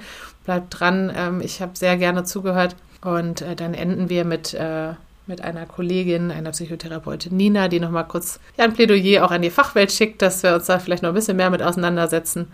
Und ähm, wir hoffen, wir haben Lust auf das Auseinandersetzen gemacht. Ja, und nochmal einen ganz herzlichen Dank an alle, die uns diese tollen Beiträge gespendet haben. Ähm, absolut äh, wertvoll und ähm, natürlich äh, sehen wir das vielleicht so bei vielen Folgen so, dass es irgendwie ein wichtiges Thema ist, aber auch gerade bei dem kann ich sagen, also liegt es mir besonders am Herzen und da habe ich so den Eindruck, dass das äh, wirklich Sinn macht, da zur Aufklärung beizutragen. Es hätte auch wieder noch so viel mehr geben können, ja. äh, was wir, also sowohl was wir noch an, an Audiomaterial gehabt hätten, um noch weiter abzuspielen, als auch noch mehr ins Detail zu gehen, wie es äh, zum Beispiel ne, dieses ganze Feld, äh, wie sich das für Mädchen und Frauen irgendwie anders äh, äußert und so weiter. Aber hatten ja auch so ein bisschen unsere Mühe, die äh, ganzen Sachen so ein bisschen so gut zu strukturieren, weil das war dann auch so ein bisschen ADHSig für uns äh, dieses Mal in der ähm, Strukturierung äh, des Themas und der Beiträge und so. Ähm, aber ja. Wir haben hoffentlich eine ganz spannende Folge raus geworden. Wir haben gerade schon einen Witz gemacht. Also wir haben schon gesagt, also so eine so fragmentiert waren wir sozusagen noch nie mit den ganzen O-Tönen und Materialien und äh, Technik und also ja. spannend. genau. Gut, dann machen wir hier an der Stelle einen Punkt und verabschieden uns und überlassen noch äh, den anderen Sprecherinnen den Abschluss. Super. Tschüss, Tina. Dann bis dann. Ich fange mal mit der. Also, im Frühjahr 2021 hatte ich, äh, was im Nachhinein äh, festgestellt wurde als ADHS Burnout, aber damals diagnostiziert wurde als Depression, wurde auf Tabletten gepackt, Antidepressiva und ähm, es half nicht. Also bin ich im Herbst 2021 zu einem Psychologen gegangen und ähm, habe sozusagen äh, Diagnose-Marathon gemacht mit 21 Fragebögen und Gesprächen. Und äh, es kam als Ausschlussdiagnose ADHS an. Das heißt, ich war sehr überrascht. Das war nicht was, was ich gesucht habe oder wollte. Ich hätte lieber was gehabt, das, naja, nach drei Monaten wieder verschwindet oder so. Ähm, also nicht das typische, was heutzutage so gilt, oh, äh, einem TikTok-Trend gefolgt oder sonstiges. Ähm, um ehrlich zu sein, war ADHS gar nicht für mich da, weil ADHS für mich immer noch irgendwie was war, was, naja, Jungs haben, die hyperaktiv sind. Ich denke, meine Symptome sind äh, tatsächlich im Nachhinein ganz klassisch für Mädchen und Frauen. Das haben auch der Psychologe und der Psychiater gesagt, dass ich wirklich ein hervorragender Fall bin. Ich habe sehr große Schwierigkeiten, ähm, Arbeit zu initiieren, wenn sie nicht interessant ist, nicht neu ist oder herausfordernd ist. Das heißt, Routinearbeit initiieren ist sehr schwer für mich. Ähm, der Unterschied zur Depression zum Beispiel ist, ich möchte Dinge tun. Wirklich. Abwaschen, arbeiten, laufen gehen, was auch immer. Ich kann nicht. Mein Gehirn lässt mich nicht. Dazu natürlich das Übliche, ähm, Aufmerksamkeit für Details, es sei denn, also ist nicht da, es sei denn, es ist etwas, äh, was mich wirklich interessiert. Ähm, ich tendiere dazu, Leute zu unterbrechen, wenn sie zu lange brauchen, rede aber selber sehr viel. Dieses Out of Sight, Out of Mind heißt, ich äh, finde es sehr schwer, mich äh, mit, mit Freunden in Verbindung zu setzen. Es sei denn, irgendwas passiert oder irgendwas passiert auf deren Seite, dann bin ich sofort da. Ähm, zum Thema Task initiieren gehört zum Beispiel auch Aufräumen. Das heißt, ähm, abwaschen, ähm, fegen, sonstiges. Ähm, ja, ich weiß, es muss gemacht werden und nein, ich mag kein, wirklich, wirklich keine Unordnung. Aber dieses Es tun ist schwer das sind so die Hauptsymptome eigentlich für mich, die, die wesentlich belastenden. Im Nachhinein hat mir die Diagnose vor allem dabei geholfen zu verstehen, was in meinem Leben passiert ist. Warum ich bestimmte Dinge getan habe, warum ich mein Studium nicht abgeschlossen habe, obwohl ich es wirklich, wirklich liebe. Aber da kam halt ein interessanter neuer Job, ähm, ein Jobangebot, das klang halt super, also Spontanität bei ADHS-Leuten. Wir denken halt äh, oftmals nicht so nach, bevor wir Dinge tun und weg war ich. Ähm, die Diagnose hat mir geholfen zu verstehen, dass ich nicht faul bin. Dass ich nicht irgendwie moralisch versage, dass ich ein schlechter Mensch bin, dass ich ähm, ein, eine schlechte Frau bin, weil ich Hausarbeiten nicht kann oder dass ich ein, ein schlechter Freund bin. Ähm, also generell dieses Schlechtsein das ist noch nicht weg, aber ich arbeite daran, eben auch für mich selber festzustellen oder zu glauben, dass das aufgesetzte Werte sind, meiner Meinung nach. Ähm, wenn ich für Freunde da bin in Krisen und in guten Zeiten, dann und die für mich da sind, ich liebe diese Menschen und das geht nicht weg, nur weil ich mal einen Monat mich nicht melde oder länger leider. Ähm, solche Sachen. Und wenn es um Arbeit geht, zum Beispiel, ähm, Routine ist der Tod. Es gibt nichts Schlimmeres als äh, wöchentliche Reportings machen, die immer wieder das gleiche sind. Aber sobald es eine Eskalation gibt, sobald äh, etwas ganz schnell gemacht werden muss, ähm, dieser Firefighter-Modus im ADHS, der halt alles überschreibt und du bist sofort dabei und du klärst die Sachen auf und du machst das und du kniest dich da rein. Ähm, ich denke persönlich, das wiegt es auf. Aber eben viele Arbeitgeber ähm, haben da noch die Schwierigkeiten, uns den Arbeitraum zu geben, in dem wir unsere Fähigkeiten entfalten können, indem wir wirklich wir sein können und unser Bestes geben können. Ähm, stattdessen ist es eben ähm, Sitz am Schreibtisch, wo es laut ist, wo alles ablenkt. Ähm, Ablenkung ist gar nicht gut, fokussieren ähm, fällt halt schwer. Ähm, wenn ich dabei bin, eine Task zu initiieren, ähm, dann brauche ich halt Ruhe und wenn in dem Moment jemand mich anspricht, wie mein Wochenende war, dann ist das alles wieder weg. Zu der Frage, was mich dazu bewogen hat, öffentlich, also auf LinkedIn zu posten, soziale Medien, äh, tatsächlich auch mit meinem Manager und dem HR zu reden. Ähm, ich weiß jetzt, dass viele meiner inneren Kämpfe hätten vermieden werden können. Ähm, dass dieses Gefühl des Faulseins, ähm, dieser, dieses Schwanken zwischen absolut die Beste im Job sein und dann eben den, die Routine nicht hinzubekommen und sich wie ein absoluter Fehler zu fühlen, dass das nicht nötig gewesen wäre, wenn ich nur gewusst hätte, was da ist. Ähm, meine Mutter ähm, ist gerade auf Suche nach Diagnose mit Mitte 60, um zumindest den Lebensabend zu verbringen äh, in Ruhe, ohne diesen Stress, den du ständig hast.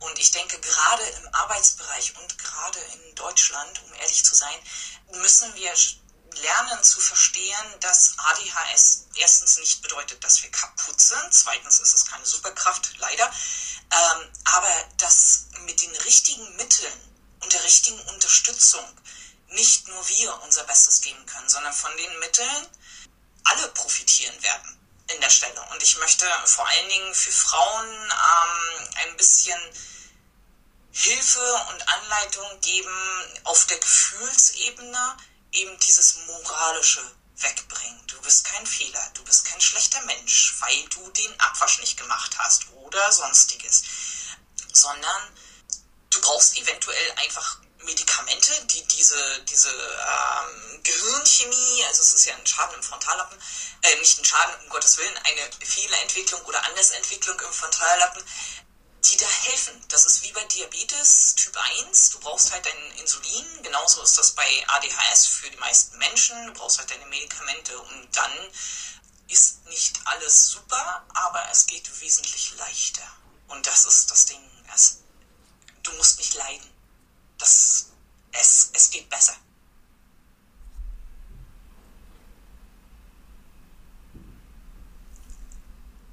Mein Name ist Lea Schultheiß. Ich ähm, arbeite äh, für TELUS International im wunderschönen regnerischen Irland und ich habe ADHS. Das war wie gesagt der O-Ton von Lea.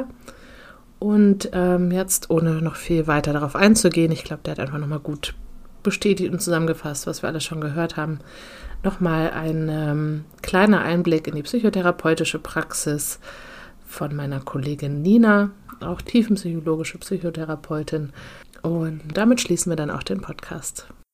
In der psychotherapeutischen Behandlung von erwachsenen Patientinnen mit ADHS oder unerkanntem ADHS oder auch Autismus-Spektrumsstörung fällt mir auf, dass es nach einer Diagnostik häufig zu einer großen Erleichterung kommen kann, weil endlich ein Verständnis entwickelt werden kann für das eigene erlebte Anderssein und ja, darauf aufbauend möchte ich ein Plädoyer anschließen für meinen Berufsstand. Wir sind leider in dieser Diagnostik nicht gut ausgebildet und ähm, ja, das ist eine verpasste Chance bedauerlicherweise, den Betroffenen A, eine gute Rückmeldung zu geben und B, daraus auch gute therapeutische Angebote abzuleiten. Aber die gesellschaftlichen Veränderungen erlauben das zunehmend. Das Thema rückt weiter in den Fokus und auch in den Fachgesprächen ähm, beobachte ich, dass es immer mehr Einzug erhält und die Sensibilisierung sich verstärkt. Ähm, genau. So, mit Blick auf die Uhr machen wir heute an dieser Stelle einen Punkt. Sagt uns gerne, wie ihr es fandet. Wir freuen uns über eure Rückmeldungen, Kommentare und Bewertungen. Mehr von Katrin gibt es bei LinkedIn und bei katrin-terwil.de. Und mehr von mir zu lesen gibt es bei soulmates.berlin und folgt mir gerne bei Instagram. Da bin ich Soulmates Berlin ohne Punkt dazwischen. Dann bis zum nächsten Mal.